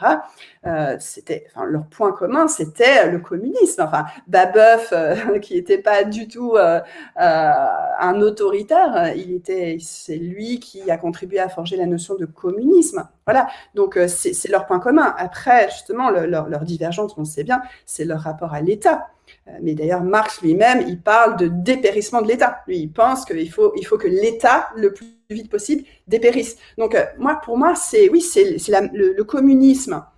Mais, mais ça n'a rien à voir avec Staline, ça n'a rien à voir avec l'Union soviétique. Ce que je dis, par exemple, moi, il y a un truc qui, qui, me perturbe beaucoup quand on parle de l'Union soviétique. Hein c'est que je comprends pas comment on peut parler d'Union soviétique puisque l'Union soviétique, elle a jamais été soviétique. Les soviets, c'était des conseils, hein. c'était des, des, conseils démocratiques. Alors, je, je, je, je, je te laisse la possibilité de prendre une gorgée d'eau. Page 19, je n'y vois pas le communisme. On évoque l'Union soviétique, néanmoins soviétique, elle ne l'a même jamais été. Les soviets, la démocratie des conseils, ont disparu avant qu'elle naisse en décembre 2022. Moi, j'aime... 1922. Euh, non, c'est la fatigue. Moi, il me faut les pilules du département d'État américain là. Euh, euh, voilà. Donc, euh, moi, moi, j'aime bien les invités qui ont écrit des livres et qui les ont vraiment écrits. Hein, parce que là, on, euh, tu, tu, tu, tu, cites les trucs, tac, tac, tac, donc j'arrive à retrouver le passage et c'est bon. Euh, non, mais, non, non, non, mais c'est important. Non, non, mais ça fait vraiment plaisir euh, de, de, voir une, une, voilà, une discussion euh, qui s'appuie sur une vraie lecture de ta part. ah ben bien sûr, bien sûr. Non, non, mais bien sûr. J'ai même pas eu l'occasion, du coup, parce que ça a commencé en fanfare là sur Macron et les emmerdes, mais j'ai même pas eu le temps de, de, te remercier très chaleureusement parce que je suis à vrai dire, vous le voyez pas forcément, mais je suis je suis très émue en fait déjà de, de... Elle, vous, elle, elle, vous dit n'importe quoi. Euh, cet, cet, été, on s'est reculé très très fort tous les deux. Elle m'a dit mais ça sert à quoi au poste? Qu'est-ce que tu crois que tu fais avec ça?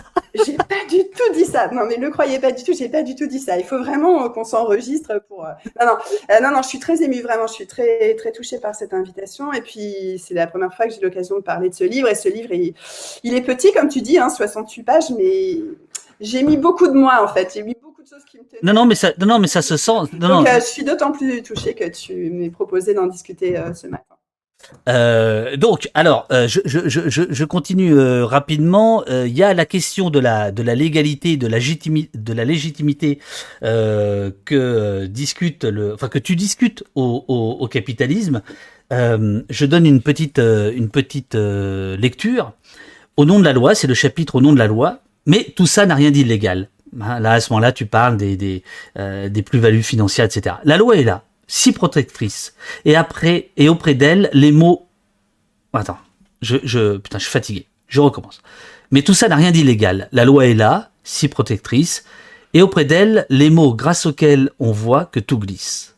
On connaît leurs acrobaties, la gymnastique d'évitement fiscal. La fraude aux dividendes ferait perdre plus d'un milliard et demi d'euros par an. Comment les actionnaires, entre guillemets, prêtent leurs avoirs à des banques complices juste avant de toucher leurs dividendes pour qu'ils ne soient pas imposés, puis les récupèrent moyennant un peu d'intérêt. Mais ce n'est pas illégal, disent en cœur les actionnaires et les banques d'affaires. C'est une optimisation fiscale. Peut-être un peu agressive, certes.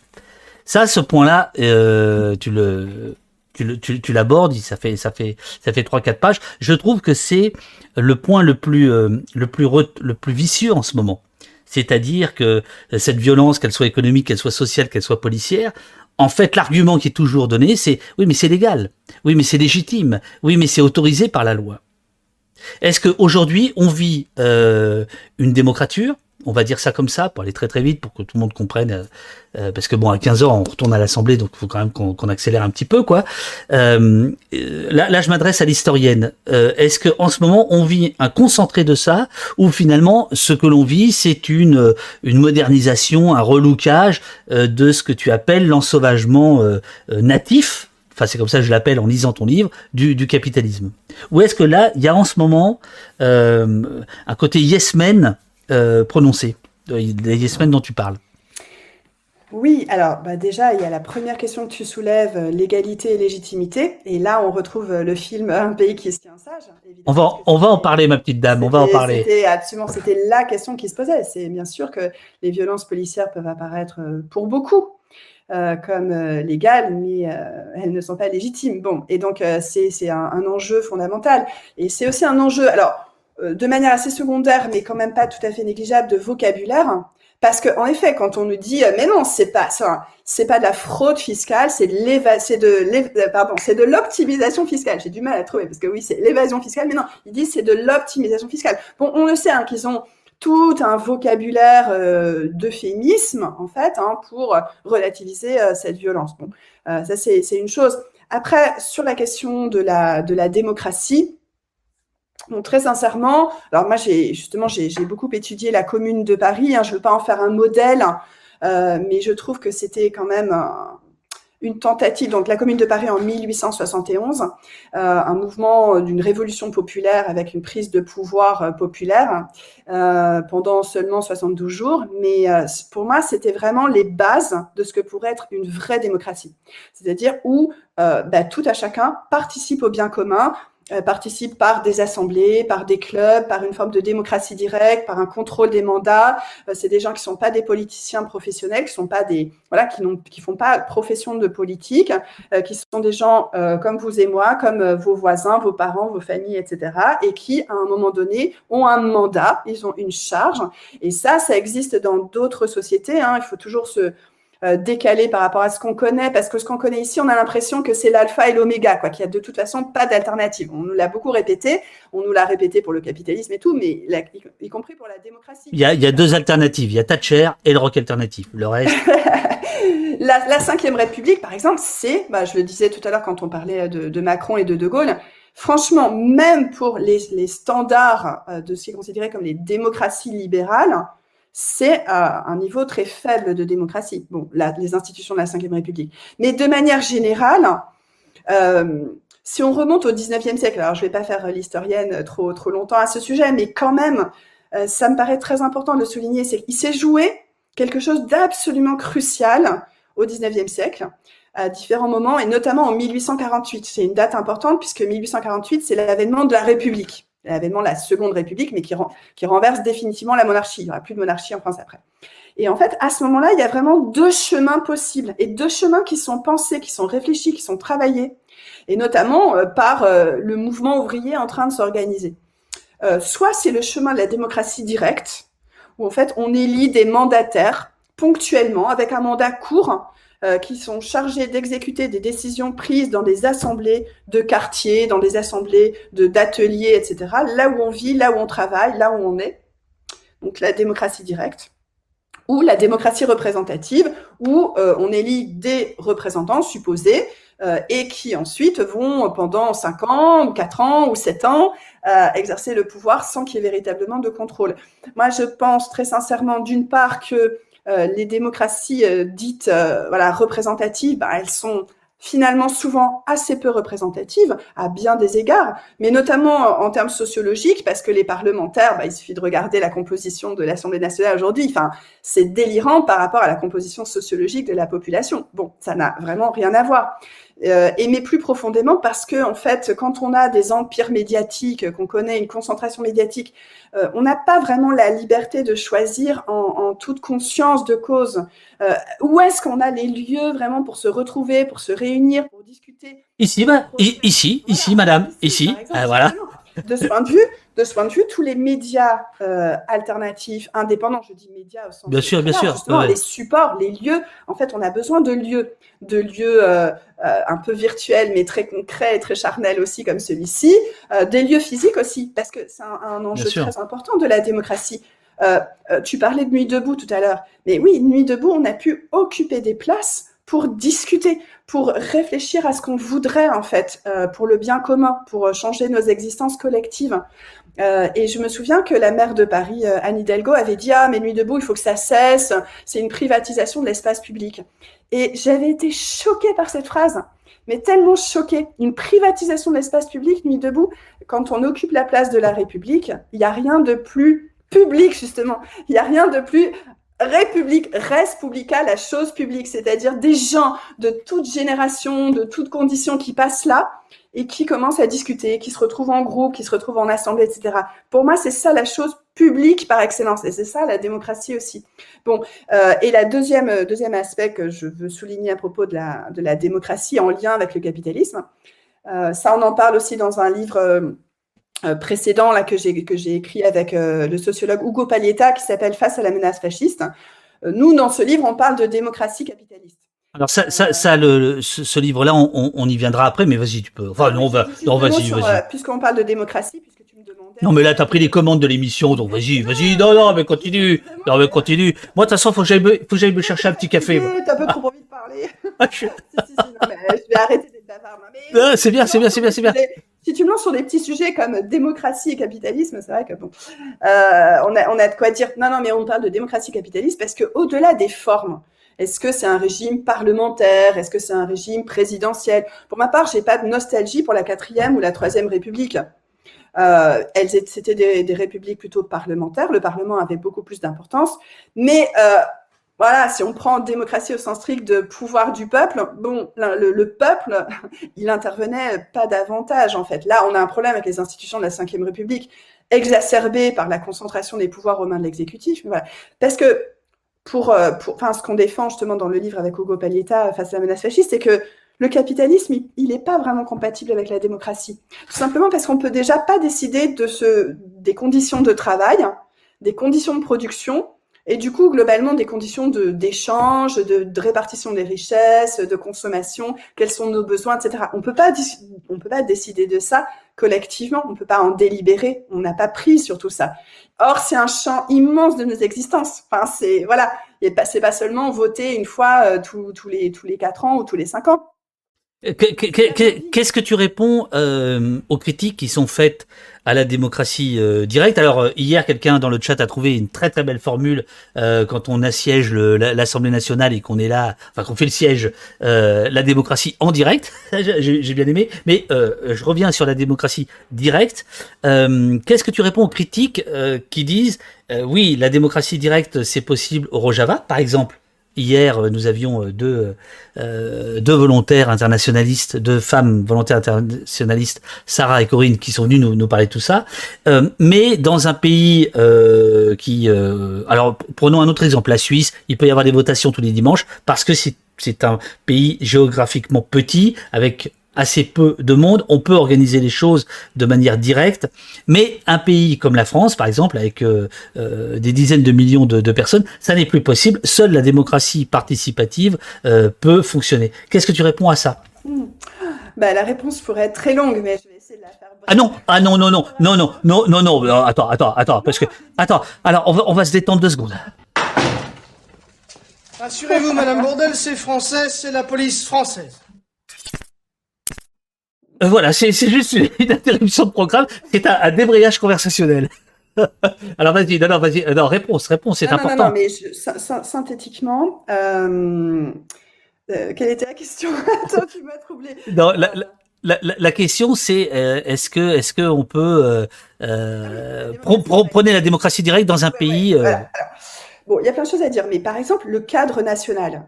Alors pardon, hein, je vais peut-être choquer pas mal de personnes ici, mais euh, en fait, moi, j'avoue que je suis de plus en plus sceptique sur le cadre national. Voilà, le cadre national. Parce que quand je vois que, enfin, je sais pas, on le voit beaucoup avec le phénomène Zemmour, enfin, c'est un truc tellement atroce, en fait, ce déversoir de racisme banalisé, euh, atroce, et que des gens, alors, il y a, vraiment la nécessité de, convaincre ces personnes que c'est un miroir aux alouettes euh, et que quand, euh, c'est ce que j'essaie de, raconter dans le livre, quand euh, on montre les enfin ce que racontent les Pandora Papers, d'autres regardent la, femme de ménage portant un voile comme si c'était elle le problème de la société. Bon, il y a un truc qui va pas, donc on peut.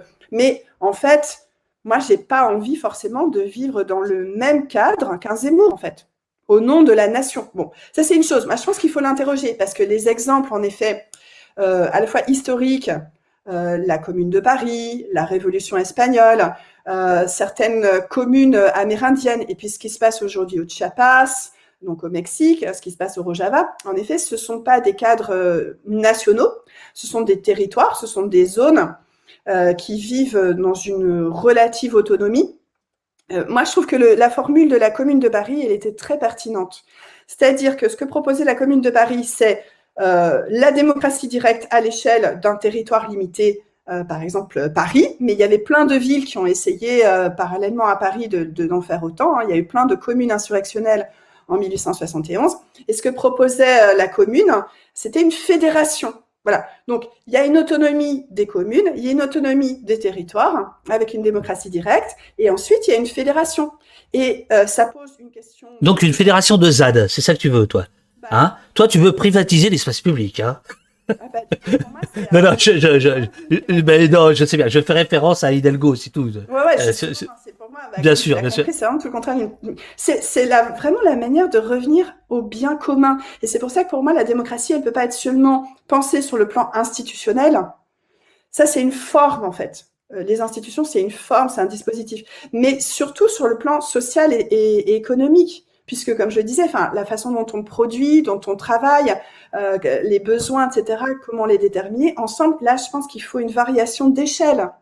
Vous connaissez peut-être euh, tout ce qui se dit euh, actuellement sur ce qu'on appelle le communalisme. Le communalisme, c'est l'idée, ça a été théorisé par un, anarchiste qui s'appelle Murray Bookchin aux États-Unis, qui dit, bah voilà, mais bon, le communalisme dit, plus on décidera à une échelle locale, plus on produira à l'échelle locale, etc., mieux, enfin, on aura une émancipation individuelle et collective et un épanouissement. Ça ne veut pas dire qu'on peut tout produire à l'échelle locale. C'est pour ça qu'il faut réfléchir à une variation d'échelle. Il y a il y a évidemment une série de productions qui se font à une échelle plus large. Donc euh, voilà, enfin, donc euh, emboîter les échelles de ce point de vue, euh, ça me semble tout à fait possible. Et en tout cas, je pense qu'il faut sortir de l'impuissance à se dire mais non, mais à l'échelle de la nation française, on ne peut rien faire, etc. Donc il faut s'en remettre au Parlement euh, ou à je ne sais quelle instance qui nous qui nous dépossède en fait. Euh, Riclad 18 euh, nous dit mais ce modèle n'empêche pas de devoir faire commune entre entre guillemets faire commune voilà avec Zemmour et par ailleurs ça oublie les territoires ruraux très éclatés. Non, bah ça n'oublie pas du tout, parce qu'au contraire, au contraire, au contraire. Hein. Euh, d'ailleurs, le Rojava, euh, dont vous avez parlé hier, euh, notamment avec avec Corinne Morel-Darleux, c'est c'est un territoire qui est essentiellement rural. Bien Donc, sûr. tout le contraire. Le communalisme, c'est notamment pensé euh, pour euh, le, monde, le monde rural, sur les productions agricoles, la manière de rompre avec une agriculture productiviste qui non seulement est terrible pour la santé et l'environnement, mais aussi terrible pour les, les agriculteurs et agricultrices qui, qui la subissent, euh, qui doivent répondre à des exigences de production démentes. Et on sait par exemple que le, le taux, hélas, hein, de, de, suicide chez les agriculteurs est vraiment dramatique et, plus élevé que la moyenne de la population. Donc non, non, c'est pas seulement une question urbaine, hein, pas du tout. Euh, non, non, au contraire. Au contraire. Alors, euh, tu, tu parles dans ton livre de Un péquicien sage, tu fais deux pages, j'en parlerai tout à l'heure, et surtout, je proposerai euh, six minutes d'inédit. Ah, ah bah si, ah bah si. Non mais toi, toi comment pour aller ben je sais. Toi, comme moi, on pourra aller prendre un petit café et euh, on aura six minutes de, tranquillité, si tu veux bien. Mais ça, ça on verra ça après parce que euh, c'est pas pour, euh, voilà, c'est parce que tu racontes euh, ta rencontre avec euh, Patrice Ribeiro, le, le porte-parole de Synergie, et euh, tu, tu, de Synergie officier, voilà. Euh, ben on, on, on, en parlera tout à l'heure. Euh, mais là, je vais en fait prendre quelques quelques petites questions, si tu veux bien, euh, du chat qui sont remontées par Jessie et et, et mais comme je fais jamais ce que je dis, je vais quand même moi poser une question. Quand, quand on travaille pour le seuil, j'ai des amis, je, donne aussi des, je, donne aussi, je loue aussi ma force de travail à ces gens-là. Euh, Bourdieu disait que l'édition était, euh, je schématise un petit peu, mais la quintessence du capitalisme, c'est-à-dire où la matière brute euh, est absolument pas, c'est-à-dire les auteurs, euh, c'est ce qui est le moins payé. Euh, je, je, ne fais pas de, je, je, ne fais pas de comparaison avec les ouvriers dont tu parles dans ton livre qui sont euh, exploités et qui vont mourir. Euh, on n'en est pas là. Mais en gros, c'est vrai que ce bouquin, donc qui vaut 4,50 euros, tu vas rien toucher dessus quasiment. On, est d'accord, hein, parce que le but, non, c'est vraiment pas le but. pas... Sinon, je ferais, j'essaierais de faire du du Marc Lévy, quoi. Bon, même si j'en aurais sans, sans, doute pas le talent, mais non, c'est pas le but. Non, c'est pas le but, mais euh, dans la dans la dans la chaîne du livre, il y a des gens qui vont gagner de l'argent. Euh, voilà, c'est simplement. Euh, est-ce que quand on écrit un bouquin, on pense sur le capitalisme Est-ce qu'on pense à ça? Et par ailleurs, Le Seuil, c'est une, une, boîte d'édition, une maison d'édition euh, honorable, vénérable, classée à gauche depuis toujours, etc. C'est pour ça que j'en parle d'autant plus. Ouais, moi j'essaie d'alterner euh, le travail éditorial entre des maisons comme celle-là qui peuvent euh, euh, justement diffuser assez largement un, petit libelle comme ça sur l'ensauvagement du capital. Ils m'ont donné carte blanche, c'était une commande en fait hein, pour lancer la collection. C'est Julie Clarini qui m'a passé commande. Elle me dit voilà, tu as carte blanche, tu fais ce que tu veux, et y compris sur la thématique.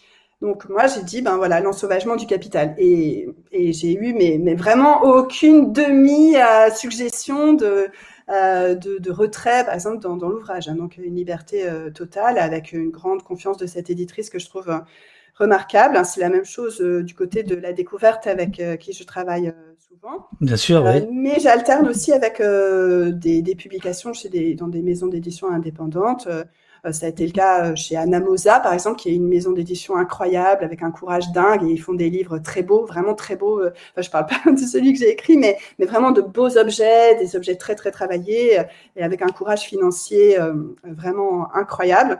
Et bientôt, il y aura un livre aussi chez Libertalia, etc. Donc Bien sûr que la question de l'indépendance éditoriale, elle est majeure, et la question de l'indépendance des auteurs et autrices aussi.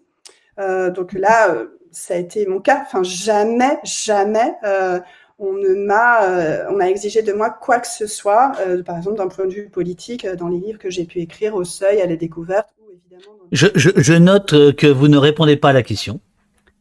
Ah, sur, sur, sur, le fait que sur la chaîne du livre, la matière première, c'est-à-dire l'auteur, l'autrice, c'est celui qui touche le moins. Entre le distributeur, l'éditeur, le livreur, et ne parle pas. Alors moi, en fait, pour tout vous dire, euh, moi je suis prof, comme euh, on l'a dit au début. Donc euh, je gagne ma vie en étant enseignante. j'ai été longtemps enseignante chercheuse. J'allais y venir, j'allais y venir, c'est ça. Ça c'est du dumping social. Et pour ma part, je trouve que, voilà, alors je, je suis d'accord avec celles et ceux qui disent que les, les enseignants sont pas assez payés, etc., et dans les moyennes européennes et tout. Mais voilà, moi j'estime que je gagne tout à fait correctement ma vie. Je, je vois pas Enfin, moi, les, les, les salaires. Euh, bon, alors après, il y a la question des revenus absolument délirants, etc. Bon, voilà, j'estime que mon salaire est, est, est, correct. Donc, j'ai pas besoin, évidemment, a fortiori, de m'enrichir avec des livres. Après, euh, donc ça, c'est une situation, euh, une position socio-professionnelle singulière. Mais après, les, auteurs et autrices qui vivent de ça, qui vivent de leur art ou qui vivent voilà, de leurs plumes. Je, parle, je pense aux artistes de manière plus générale. Oui, évidemment que ça, c'est un problème majeur, structurel. Et c'est pour ça aussi qu'il faut imaginer des sociétés alternatives où l'art ferait vraiment partie intégrante de nos vies. Voilà, et où euh, ça serait pas considéré comme euh, superflu. Non, non, je suis d'accord euh, avec toi sur la question de. Non, mais c'était pour te titiller et par ailleurs, pendant qu'on discute, tu, ne le vois peut-être pas, mais je, je, je mets la liste des ouvrages apparaître. Il y a notamment un bouquin de Julia Cagé contre Bolloré pour une télé libre, un livre de Cécile Alduy, La langue de Zemmour, euh, Thomas Piketty, Mesurer le racisme, vaincre les discriminations, Clémentine Autain, Les faussaires de la République, ça c'est apparaître, et un qui est déjà paru, euh, que je, que je n'ai pas lu malheureusement, de Laure Murat, qui annule quoi sur la cancel culture. Voilà, donc a priori... Ça va, ça va apparaître, nos deux livres paraissent en même temps, c'est le 14 janvier aussi. Ah c'est ça. D'accord, d'accord. Alors, euh, tu es d'accord pour qu'on prenne quelques questions euh, du. Ouais, avec grand plaisir, bien sûr. Parce que je suis désolée, vraiment, je, je, je n'arrive pas à lire le chat. D'abord, je trouve que c'est super euh, difficile de, de discuter en même temps que de lire le Bah, tu comprends pourquoi on a mal à la tête. Ah ouais, ouais, bah, j'imagine, mais voilà, j'ai l'habitude en fait de suivre moi-même comme ça et donc d'écrire dans le chat, mais là, j'ai pas, non, non, mais réussi à lire en fait. Je suis désolée. Non, non. Et en plus, comme je vous dis, c'est sur mon écran, c'est écrit. Alors, euh, deux, deux, deux, deux paires pour le prix d'une. Très bien. Alors, euh, Pierre, Pierre-Ange. Ok, non, je déconne. Euh, le Pierre- capitalisme. Non, mais- ben voilà. Le capitalisme lunetier. On n'a pas parlé du capitalisme dentaire. Dentaire. Oui, oui, tu- tu-. Tu, tu, tu rends hommage au travail euh, d'Olivier euh, Siran, également euh, défavorablement, largement défavorablement connu de nos services. Un autre euh, défavorablement connu de nos services, c'est Lordon et Pierre-Ange, je te demande euh, ta pensée, que penses-tu des travaux de Lordon sur l'invention du communisme désirable, esthétiquement parlant? Bah, je, je me sens très proche de Frédéric Lordon. J'espère que ça fâchera personne. Euh, on a d'ailleurs fait un long, euh, un long podcast ensemble sur la, la plateforme de, de podcast Spectre. hein. C'est un podcast qui dure trois heures. Euh, Frédéric est arrivé, on a fait ça euh, chez moi, voilà, avec un- une installation et tout. Bon, et puis il s'est posé. On a parlé pendant trois heures. Il a même pas voulu un verre d'eau. J'avais préparé des choses à manger et tout. Non, on a discuté pendant trois heures. Bon, euh, bah, j'apprécie beaucoup, beaucoup son travail hein, et, et son évolution. Moi, c'est vraiment quelqu'un que j'apprécie beaucoup par son honnêteté politique et intellectuelle. Euh, son évolution politique, parce qu'il vient quand même, euh, voilà, puis il avait fait une école de commerce, etc. Bon, bref. Euh, et puis, et, et voilà, je trouve qu'il prend vraiment en considération euh, les critiques qui lui sont adressées. Il y a des domaines euh, que pendant longtemps il avait négligés, par exemple les questions euh, environnementales justement. Et là, récemment, bah, en lisant beaucoup et en, étant dans les luttes aussi, parce que c'est quelque chose que j'apprécie beaucoup chez Frédéric Lordon, c'est qu'il est vraiment présent dans les luttes. Combien de fois on s'est retrouvés dans des manifs ensemble euh, depuis, euh, je sais pas, les, les manifs de 2016 contre la loi travail. À un moment, on s'est retrouvés dans une nasse euh, avec euh, des gaz lacrymogènes, euh, en veux-tu, en voilà, etc.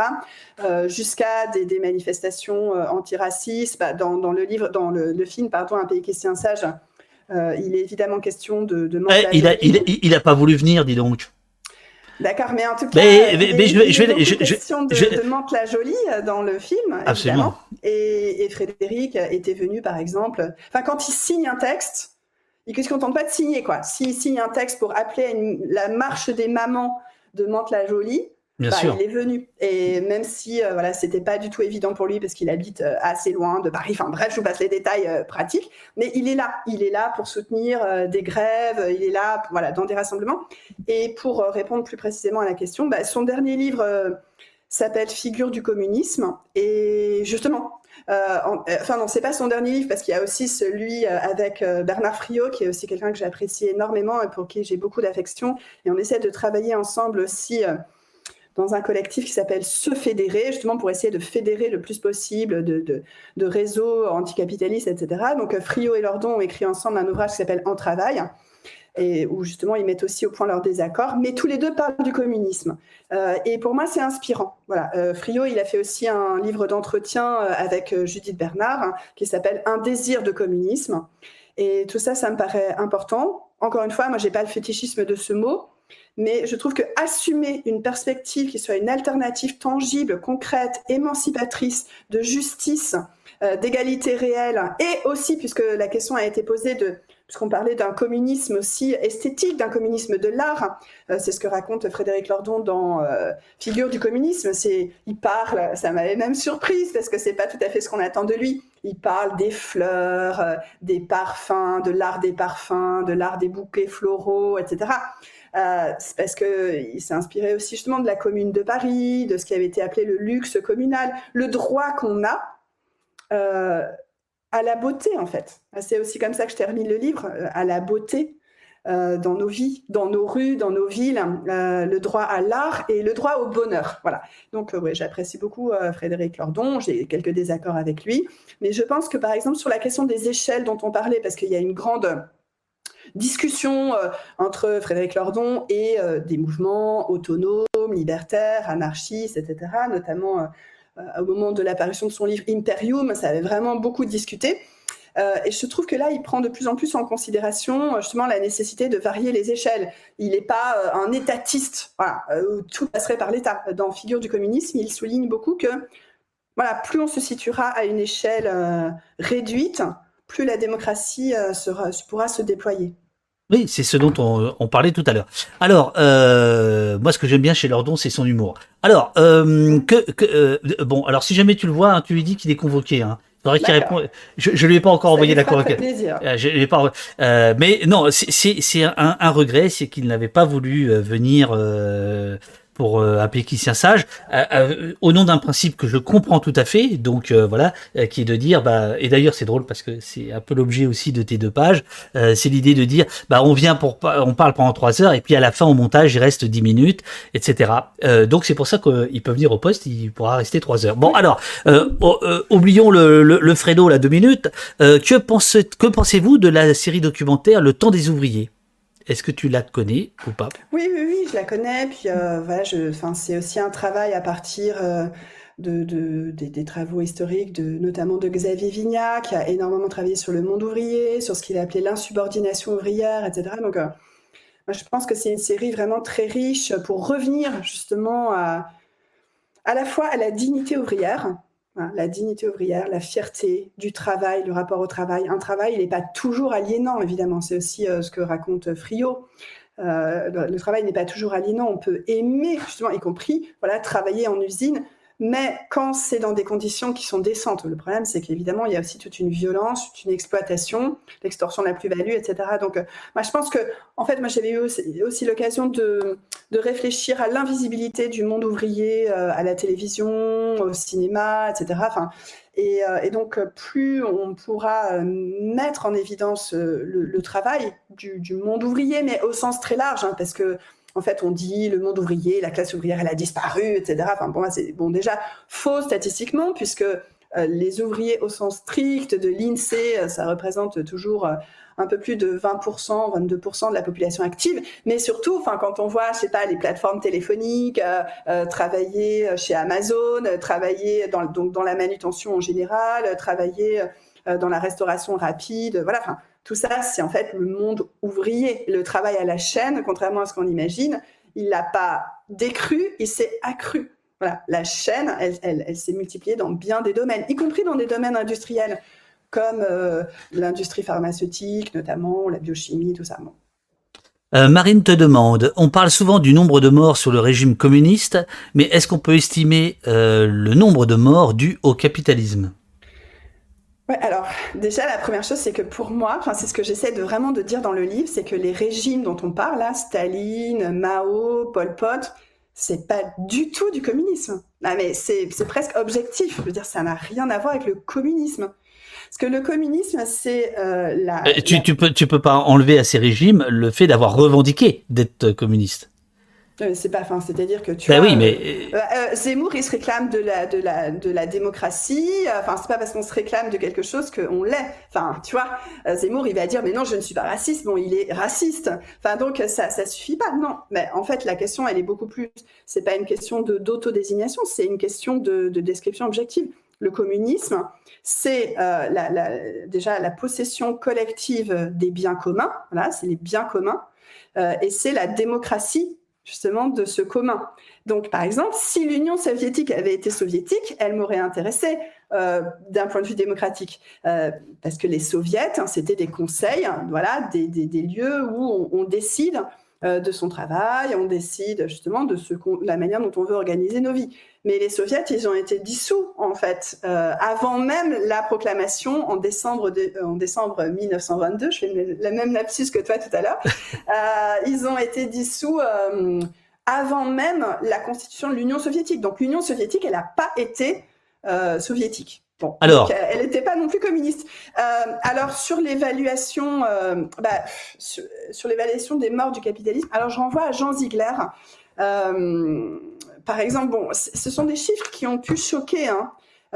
et moi, j'ai pas les compétences pour pour les pour les établir, etc. Mais Ziegler avait avait comparé en fait les morts attribuables au capitalisme aux morts de la Seconde Guerre mondiale. Et dans mon souvenir, il estimait que euh, ces morts du capitalisme depuis les années 80 euh, représentent euh, environ trois fois le nombre de morts.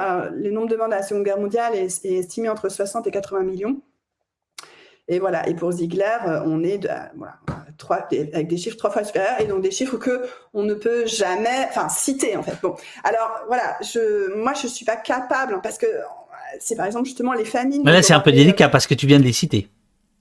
Oui, alors je, je dis que moi, je, cite ce que rapporte Jean Ziegler, qui, qui, a beaucoup travaillé sur ces questions, et encore une fois, y compris au niveau d'instances internationales comme l'ONU.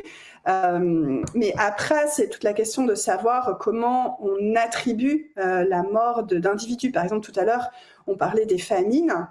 Et euh, si on suit Jean Ziegler, on disait notamment que, en fait, le un enfant qui meurt de faim est un enfant assassiné parce qu'en en fait, on pourrait nourrir la planète entière.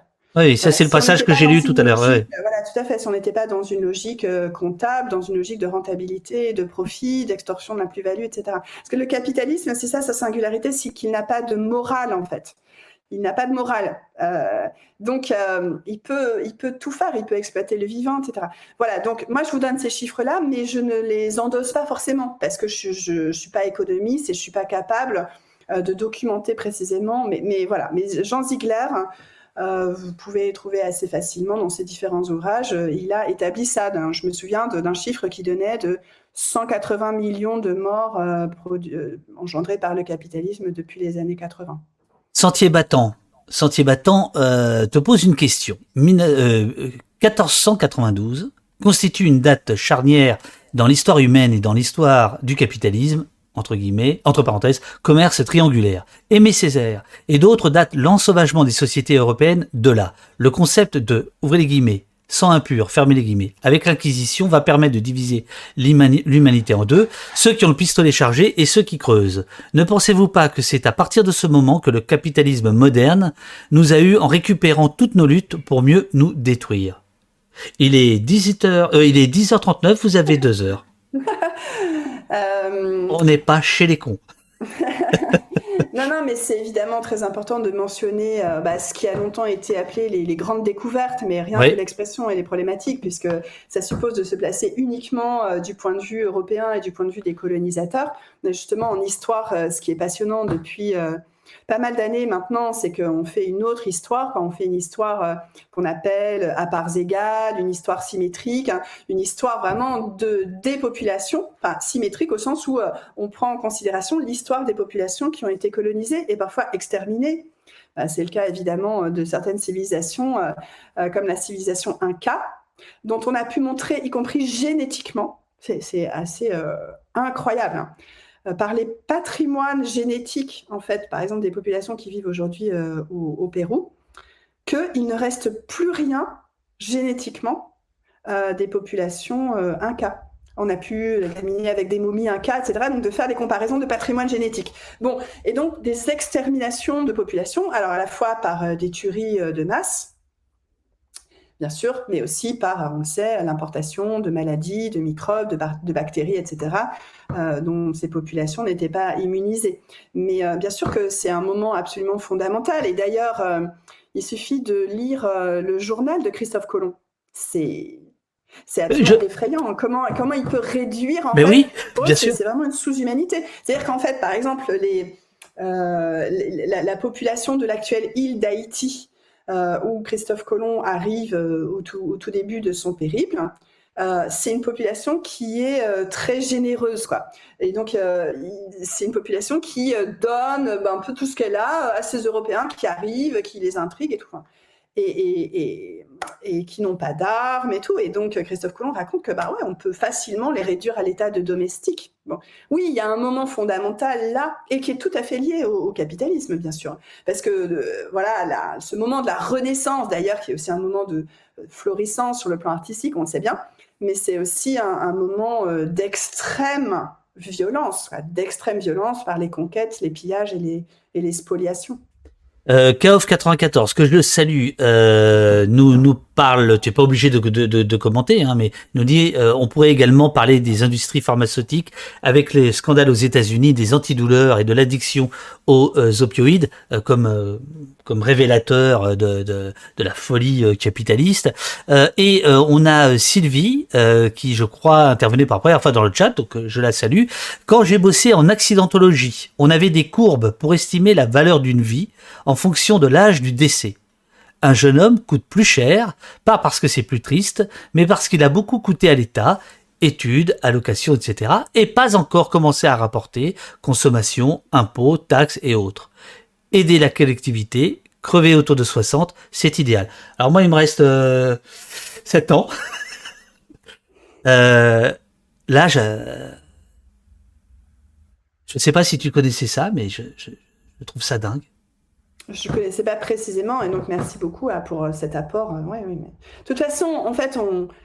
Non, mais c'est dingue. Je sais pas comment dire, c'est de Carib dans Scylla à chaque fois quand on commence à creuser tout ça. Vraiment, c'est effrayant. Là, euh, je vous conseille un livre qui va sortir ou qui est sorti, je sais pas, parce que là, je viens de le recevoir. C'est Michael Correia qui sort un livre à la découverte qui s'appelle Criminel climatique. Bon, c'est juste monstrueux, quoi. C'est les, les, grandes entreprises gazières et pétrolières qui créent des addictions, enfin qui ont des, des, manières, euh, enfin avec des milliards dépensés pour créer des addictions aux hydrocarbures, etc. Et, et c'est un saccage, c'est vraiment un saccage monstrueux, mais en toute connaissance de cause.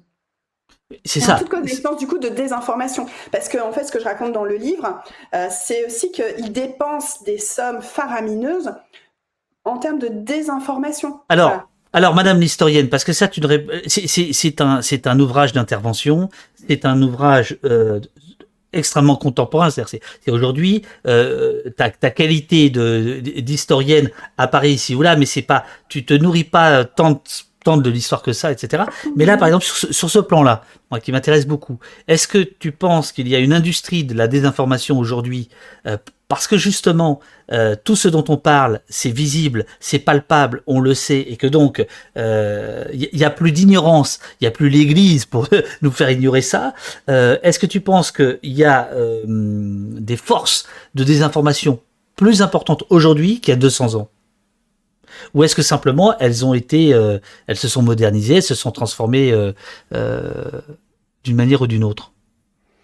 Oui, enfin, il y a 200 ans, enfin, le problème, c'est qu'il y a 200 ans, euh, enfin, tu parles de l'Église, c'est intéressant parce que c'était aussi une machine, euh, une machine à croyance, voilà. Et donc, euh, on essayait d'inventer à cette époque des machines à décroire, hein, pour reprendre une expression d'un politique, peu importe. Enfin, c'est-à-dire pour lutter contre l'influence immense de l'Église catholique sur les consciences. Enfin, je sais pas si vous imaginez ce que c'était que de se représenter sans cesse l'enfer, qu'on allait brûler, brûler, brûler en enfer. Donc ça, c'était une immense machine qui avait un pouvoir extraordinaire sur les âmes, sur les corps, qui se met la terreur en fait. Bien sûr. Et euh, pour, euh, pour imposer euh, l'obéissance, parce que sinon, voilà, on allait subir les flammes de l'enfer, c'est juste monstrueux. Donc, mais aujourd'hui, oui, bah, c'est une industrialisation massive des entreprises de, de désinformation. Et donc là, on revient aux, enjeux démocratie, démocratie mais c'est bien connu évidemment. Et, et justement, Twitch et tout ce, qu'on tout ce que vous êtes en train de faire, tout ce qu'on fait là, ça fait partie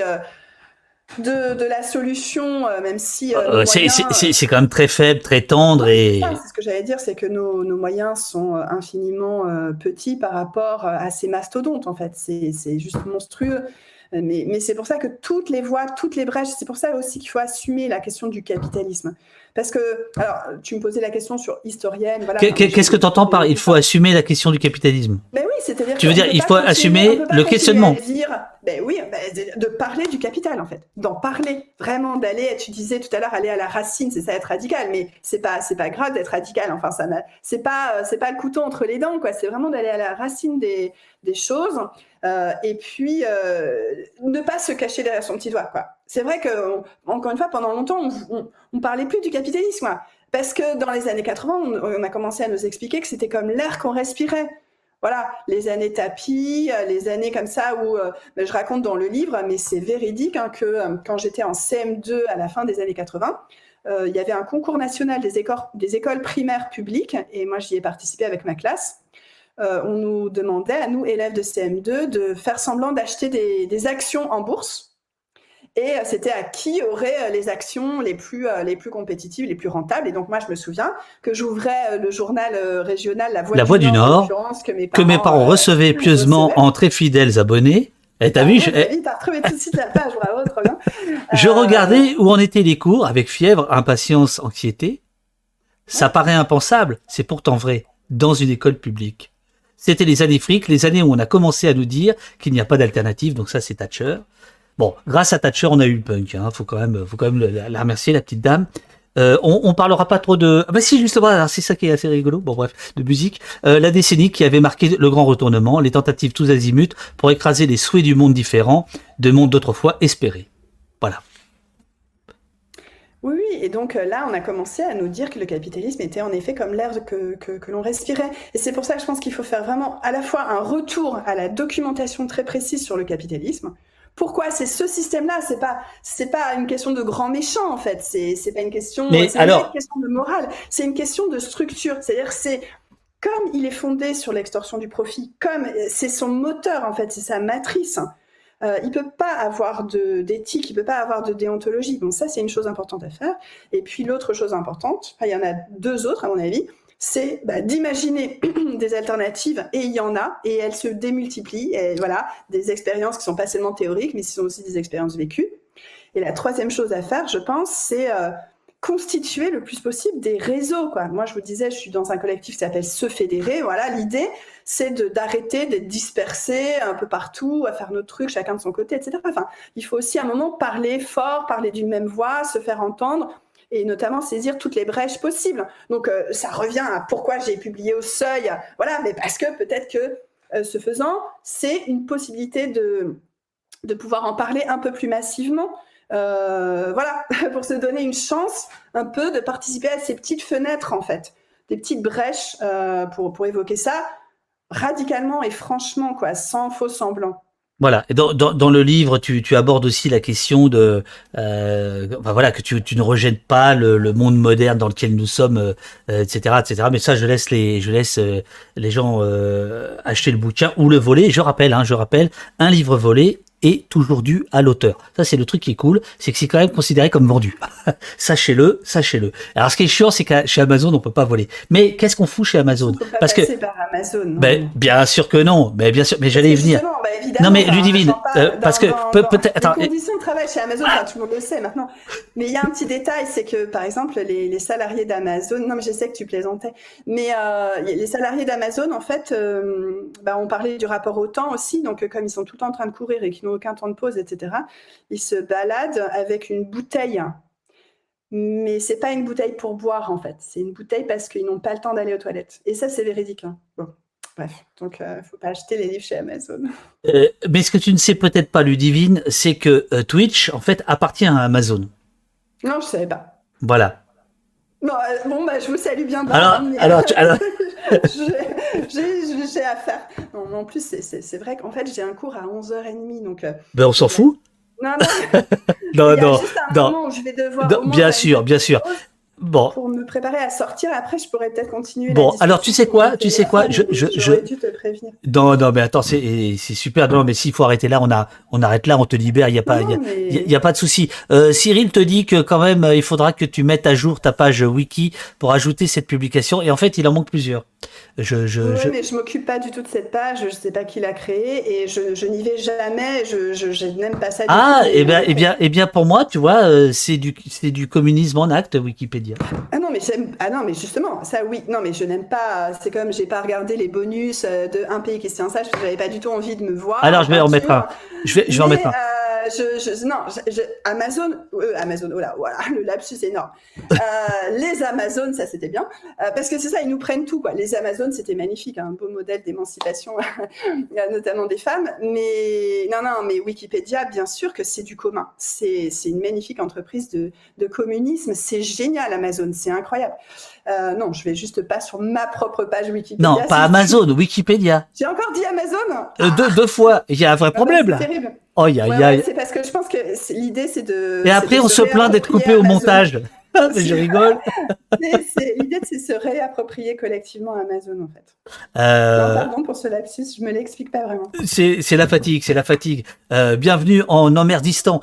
Euh, alors, je, je, je, je, mets, je mets juste un petit, une petite introduction et, et après, on aura euh, six minutes euh, mais à la limite, on peut se dire au revoir et puis je mets les six minutes. Ou... Enfin, c'est comme tu veux. Non, non, mais moi, je veux bien. Mais peut-être que pendant les six minutes, voilà, c'est ça. Je vais pas être, euh, je vais pas être visible, ce qui me permettra de m'habiller un peu différemment pour aller en cours. Très et bien. puis après, je pourrai poursuivre la discussion sur mon téléphone, je pense. Alors super. En, 2000... en marchant, en marchant. En 2019, David Machin me propose de participer ah. à son film Un pays qui tient sage et de rencontrer lors du tournage le secrétaire général de Synergie Officier. C'est l'occasion de voir ce que l'on a dans le ventre à cette place-là, de savoir ce qu'on croit vraiment et pourquoi. Nous voilà face à face autour d'une petite table avec une lampe et une caméra. Il y avait un verre d'eau aussi, mais enfin bon, c'est pas grave. La discussion est tendue, serrée. Ah, ça c'est vrai. Oh la vache. Elle dure trois heures. Il ne reste que quelques minutes dans le film. Montage oblige. Lui déploie d'abord des arguments comme des éléments de langage marchant au pas. Il faut défendre, entre guillemets, l'ordre, la République, l'État, fermez les guillemets. Mais quel est cet ordre que protègent les forces de l'ordre? Qui est effectivement la phrase clé que euh, euh, ça c'est moi qui commente, c'est la note de bas de page. Que prononce euh, que prononce le divine, qu'on mettra dans le teaser et qui je, je trouve euh, et alors ce qui est très drôle c'est que, que, tout a été coupé, sachez-le. Sauf que dans le teaser, sauf que dans le teaser, on, on commet une erreur dans le sous-titre. Euh, on met quel ordre protège les forces de l'ordre au singulier, comme si l'ordre protégeait voilà les ah. forces de l'ordre, alors qu'en fait, mais figure-toi qu'il y a eu, euh, j'ai fait 200 débats euh, sur le film, et plein de gens ont pensé ta phrase dans les deux sens. Donc je la redonne. Quel ordre protège les forces de l'ordre? Moi, je l'avais compris tel que tu l'as retranscrit ici dans ton livre, c'est-à-dire qu'est-ce que les flics protègent et non pas euh, voilà. Mais en fait, voilà, si tu. Mais à l'inverse, c'est vrai que l'ordre, l'ordre politique, bah, protège les forces de l'ordre, voilà. euh, les couvre systématiquement lors de violences, etc. Mais quand même, fondamentalement, c'est euh, les forces de l'ordre protègent un ordre social. C'est ce que j'avais voulu dire à, à, pardon, à Patrice Ribeiro ce jour-là et saisir cette occasion. J'ai trouvé que cette occasion de ton film et de cet entretien avec euh, avec ce policier, donc euh, voilà, c'est pas rien, un secrétaire général de Synergie Officier, c'était une occasion magnifique pour vraiment comprendre en fait ce qui l'animait, comment il pouvait se défendre en fait. Euh, justement face aux violences policières. Mais, mais, mais, mais sur la question plus de voilà l'ordre que vous protégez quand vous nous dites mais nous on est là pour défendre l'ordre, etc. C'est quel ordre en fait? Quel ordre sur le plan des inégalités, sur le plan de la violence sociale et économique, euh, sur, sur, le plan justement de, euh, du, désastre humain auquel ça, ça correspond. Et, et, justement, ce passage du livre, il dit, euh, ce qui m'a marqué, c'est ce, ce, son silence. Tout à coup, il répond plus. Il y a les images, bah, y a les images que tu nous montres à ce moment-là sur l'écran, David. C'est l'allemand et cette dame gilet jaune sur la place d'Italie, place d'Italie, et où l'allemand dit nous ne sommes pas dans le même camp, madame. Hein, c'est devenu très très très très connu. Et, euh, et, donc je lui dis à Ribeiro, je lui dis bon bah voilà, vous avez regardé cette séquence, euh, votre préfet là, l'allemand, il dit qu'il y a deux camps. Alors vous vous en avez un, lequel? Est-ce que c'est vraiment celui l'allemand? Ou c'est celui de cette femme gilet jaune révoltée qui se bat pour la justice en fait, qui se bat pour un peu plus d'égalité, pour une autre forme de démocratie véritable? Et ben là, le gars, là, Ribeiro, il pour la première fois, il ne répond pas. Le silence se fait, ce silence est dense, le commandant n'a plus rien à dire, il obéit aux ordres, mais dès lors, il le sait, il reproduit un ordre qu'il n'est pas loin de reconnaître pour ce qu'il est, injuste, inégalitaire, écrasant. Alors je vous propose, avec l'accord, l'accord du distributeur, euh, jour de fête et du producteur, le, le bureau film que je remercie parce qu'ils ont été incroyables, pour faire euh, ce film.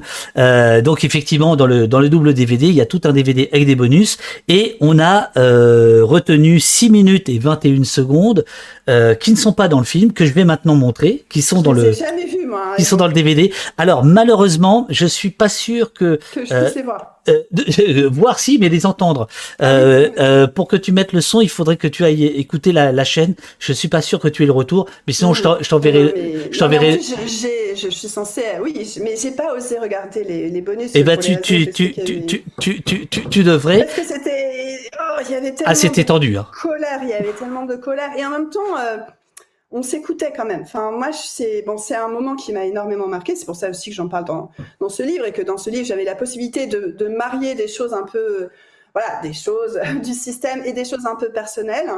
Et, j'en parle parce que ça m'a tellement marqué. C'était tellement important de pouvoir discuter avec, avec lui, quoi. Alors, euh, Ludivine, tu as euh, 6 minutes 21 pour euh, vaquer à tes occupations. Euh, tu gardes le même lien, par ton téléphone ça marchera. Euh, et pendant ce temps, je mets les, le bonus.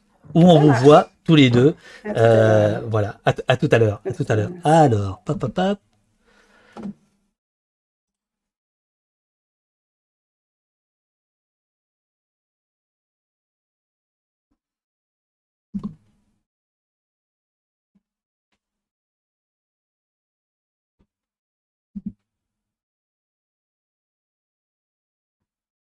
Je lisais dans le Parisien que un petit enfant de 8 ans fait ses devoirs dans une station de RER e parce qu'il est sans abri avec sa mère.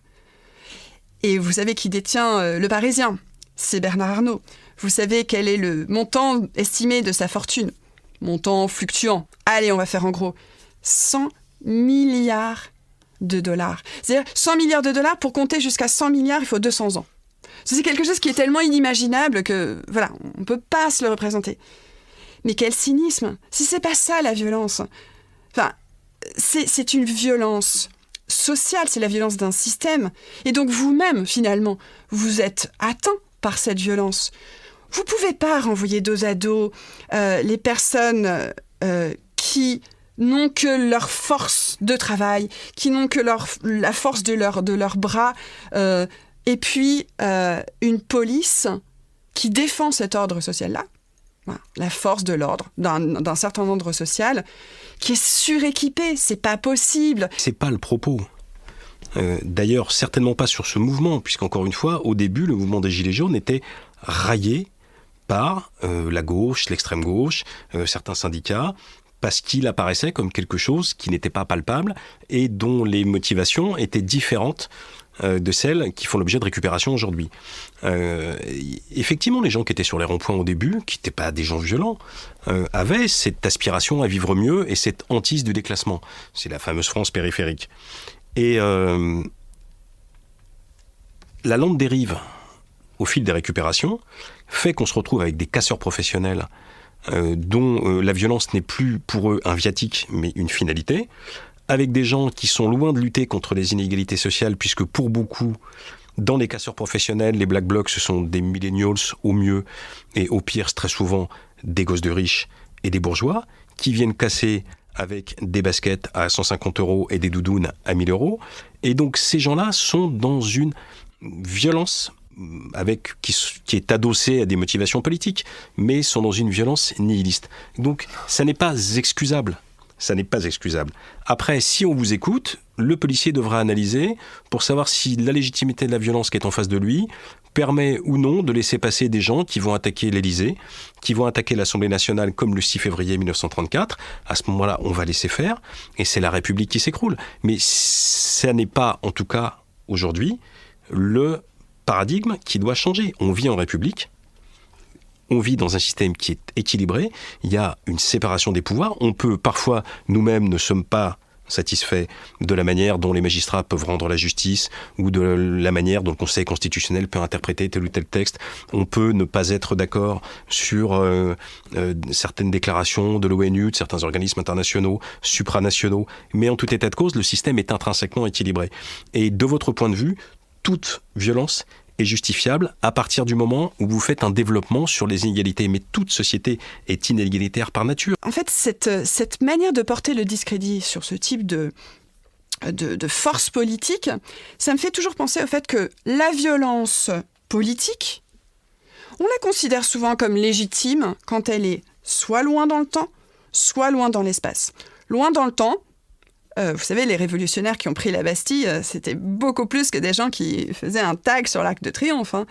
Ils s'en sont pris à un monument national, y compris euh, en coupant quelques têtes aux autorités de la Bastille. Et pourtant, que je sache, c'est l'événement matriciel de la République euh, dont vous parlez. C'est ce qui va conduire à la République. C'est même le symbole euh, de la nation française, puisque c'est sa fête nationale. 14 juillet 89 et 14 juillet 1790 pour ce qui concerne la fête de la Fédération. alors là, on considère que c'est parfaitement légitime, cette violence-là, cette violence euh, politique. On considère aussi que euh, celles et ceux qui s'organisent, au fond, en Black Bloc, à Hong Kong ou au Chili, c'est parfaitement légitime. Mais si ça se passe chez nous, alors ce sont les casseurs. Quand vous dites que ce sont des nihilistes, ça me choque, mais vous ne pouvez pas imaginer. Ce sont des personnes qui sont profondément euh, pétries de valeurs, de convictions politiques, qui ont en détestation l'injustice de ce monde, qui veulent un monde qui se l'applique pas eux-mêmes. Euh, juste pareil pour les, gilets jaunes, en fait.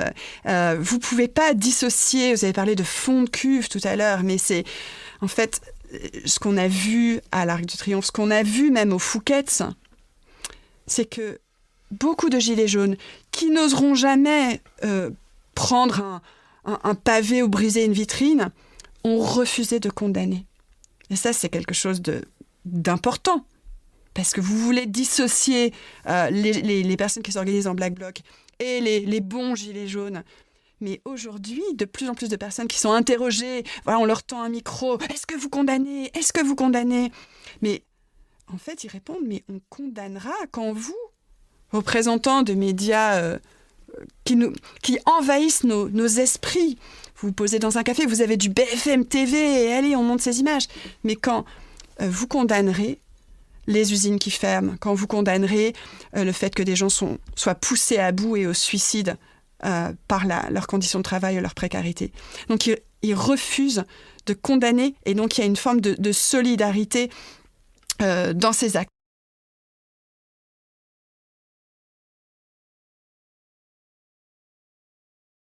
Voilà, voilà les amis. Euh, donc alors j'ai retrouvé euh, Ludivine, je crois qu'elle est elle est dans les parages. Bougez pas, bougez pas. Est-ce que le son est bon? Tacatic, tac voilà. Euh, je, on va faire gagner. Euh, attendez, une, petite seconde. Euh, on va faire gagner le, le, le DVD. Tiens, j'en ai j'en ai retrouvé un. Paf, paf, paf. On va le faire gagner dans quelques instants. Mais d'abord, j'essaie de récupérer euh, l'image de Ludivine. Ne bougez pas, les amis, ne bougez pas, ne bougez pas. Euh, il faut que j'enlève la table cam. Euh, non, ok. Voilà. Attention. Attention. Notre envoyé spécial dans le Paris, de le Paris barricade, le Paris de la commune, Ludivine Bantini. Alors là, on voit surtout ton menton. Hein. Allô, allô? Allô, allô. Ah, attends, attends, attends, On t'entend pas. Attends, attends. Ça va être bon. Allô, allô. Là, on t'entend. Vous m'entendez là? Alors tout de suite, tout de suite, on t'entend très bien. Tout de suite, euh, euh, on a on a un sentiment de chaos hein, parce que tu parce que tu tu, tu marches, euh, l'image est pourrie. Immédiatement, euh, une tension énorme. Que se passe-t-il, Madame Bantini Vous êtes à Paris. Que se passe-t-il? Mais oui, c'est une véritable révolte, si, voire une révolution. Euh, les rues sont euh, pleines d'une foule soulevée dans une révolte extraordinaire. Ce sont, ce sont les emmerdés, ce sont les emmerdés qui se révoltent. Les emmerdés qui se soulèvent dans un grand mouvement collectif d'indignation, dans une colère sans nom et sans borne. je suis un peu toute seule sur ce trottoir. ah, mais tu, tu, tu fais très bien BFM. c'est exactement comme voilà, Parce que je veux changer de métier à nouveau. Là. BFM, ça me, ça me serait. si tu, si tu vois quelqu'un qui s'allume une cigarette, tu, tu, tu, tu vas le voir s'il euh, s'il veut euh, mettre le feu à une poubelle ou pas. euh... bon, écoute, euh, merci, merci beaucoup Ludivine. Il y avait encore plein de questions. Je, je, je, voudrais te montrer. Est-ce que tu vois le, le retour, toi? Tu, tu, tu, tu vois l'émission là ou pas entendu, pardon. Est-ce que tu vois l'émission là en ce moment sur ton téléphone ou pas? Je te vois, ouais, je te alors, vois en tout petit. Alors, je, vais, je, vais... alors, je me suis vue aussi, c'était terrible d'ailleurs, parce que je me suis pas entendue là dans les, je voyais que l'image et je voyais que mon visage euh, plein de colère en train de parler à Ribeiro, mais comme j'entendais pas le son, c'était encore pire en fait de voir, euh, de voir ce visage-là. Non, non, mais c'est sur le son. Euh, bon, écoute, alors, euh, comme on, a, peu de temps, tu pourras réécouter l'émission, tu, tu entendras. En tout cas, euh, euh, ton intervention a été, appréciée. Pour, pour information, Patrice Ribeiro, c'est un des deux tenanciers de la maison Synergie Officier contre Twitter. Donc c'est intéressant. C'est intéressant de voir que euh, c'est ce monsieur. Voilà. je, voudrais juste vous montrer un truc que j'ai décroché, euh, qui est, euh, puisque tu nous as montré ton intérieur, je vais vous montrer un truc que j'ai depuis 1991, euh, que j'ai acheté aux enchères. Alors là, je, je, je, je crâne. Hein, dans un squat à Moscou. Bon, déjà ça. J'étais avec Jean-François Bizot et c'est un artiste russe à qui j'ai acheté ce truc-là. Et je sais pas, je me suis dit en allant me faire mon café, tiens, je vais montrer ça à Ludivine. Ah, cadeau.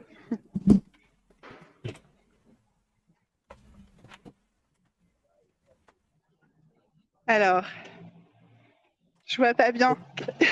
C'est grand, hein? C'est la reproduction, je ne sais pas si tu vois, c'est la reproduction.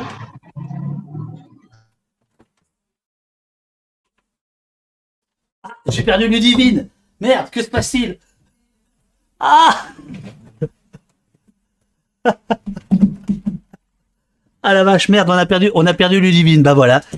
Euh, euh, voilà, euh, c'est un tableau, voilà, c'est un, tableau, n'est-ce pas? Vous voyez, c'est une reproduction peinte. Attention, artiste russe, absolument.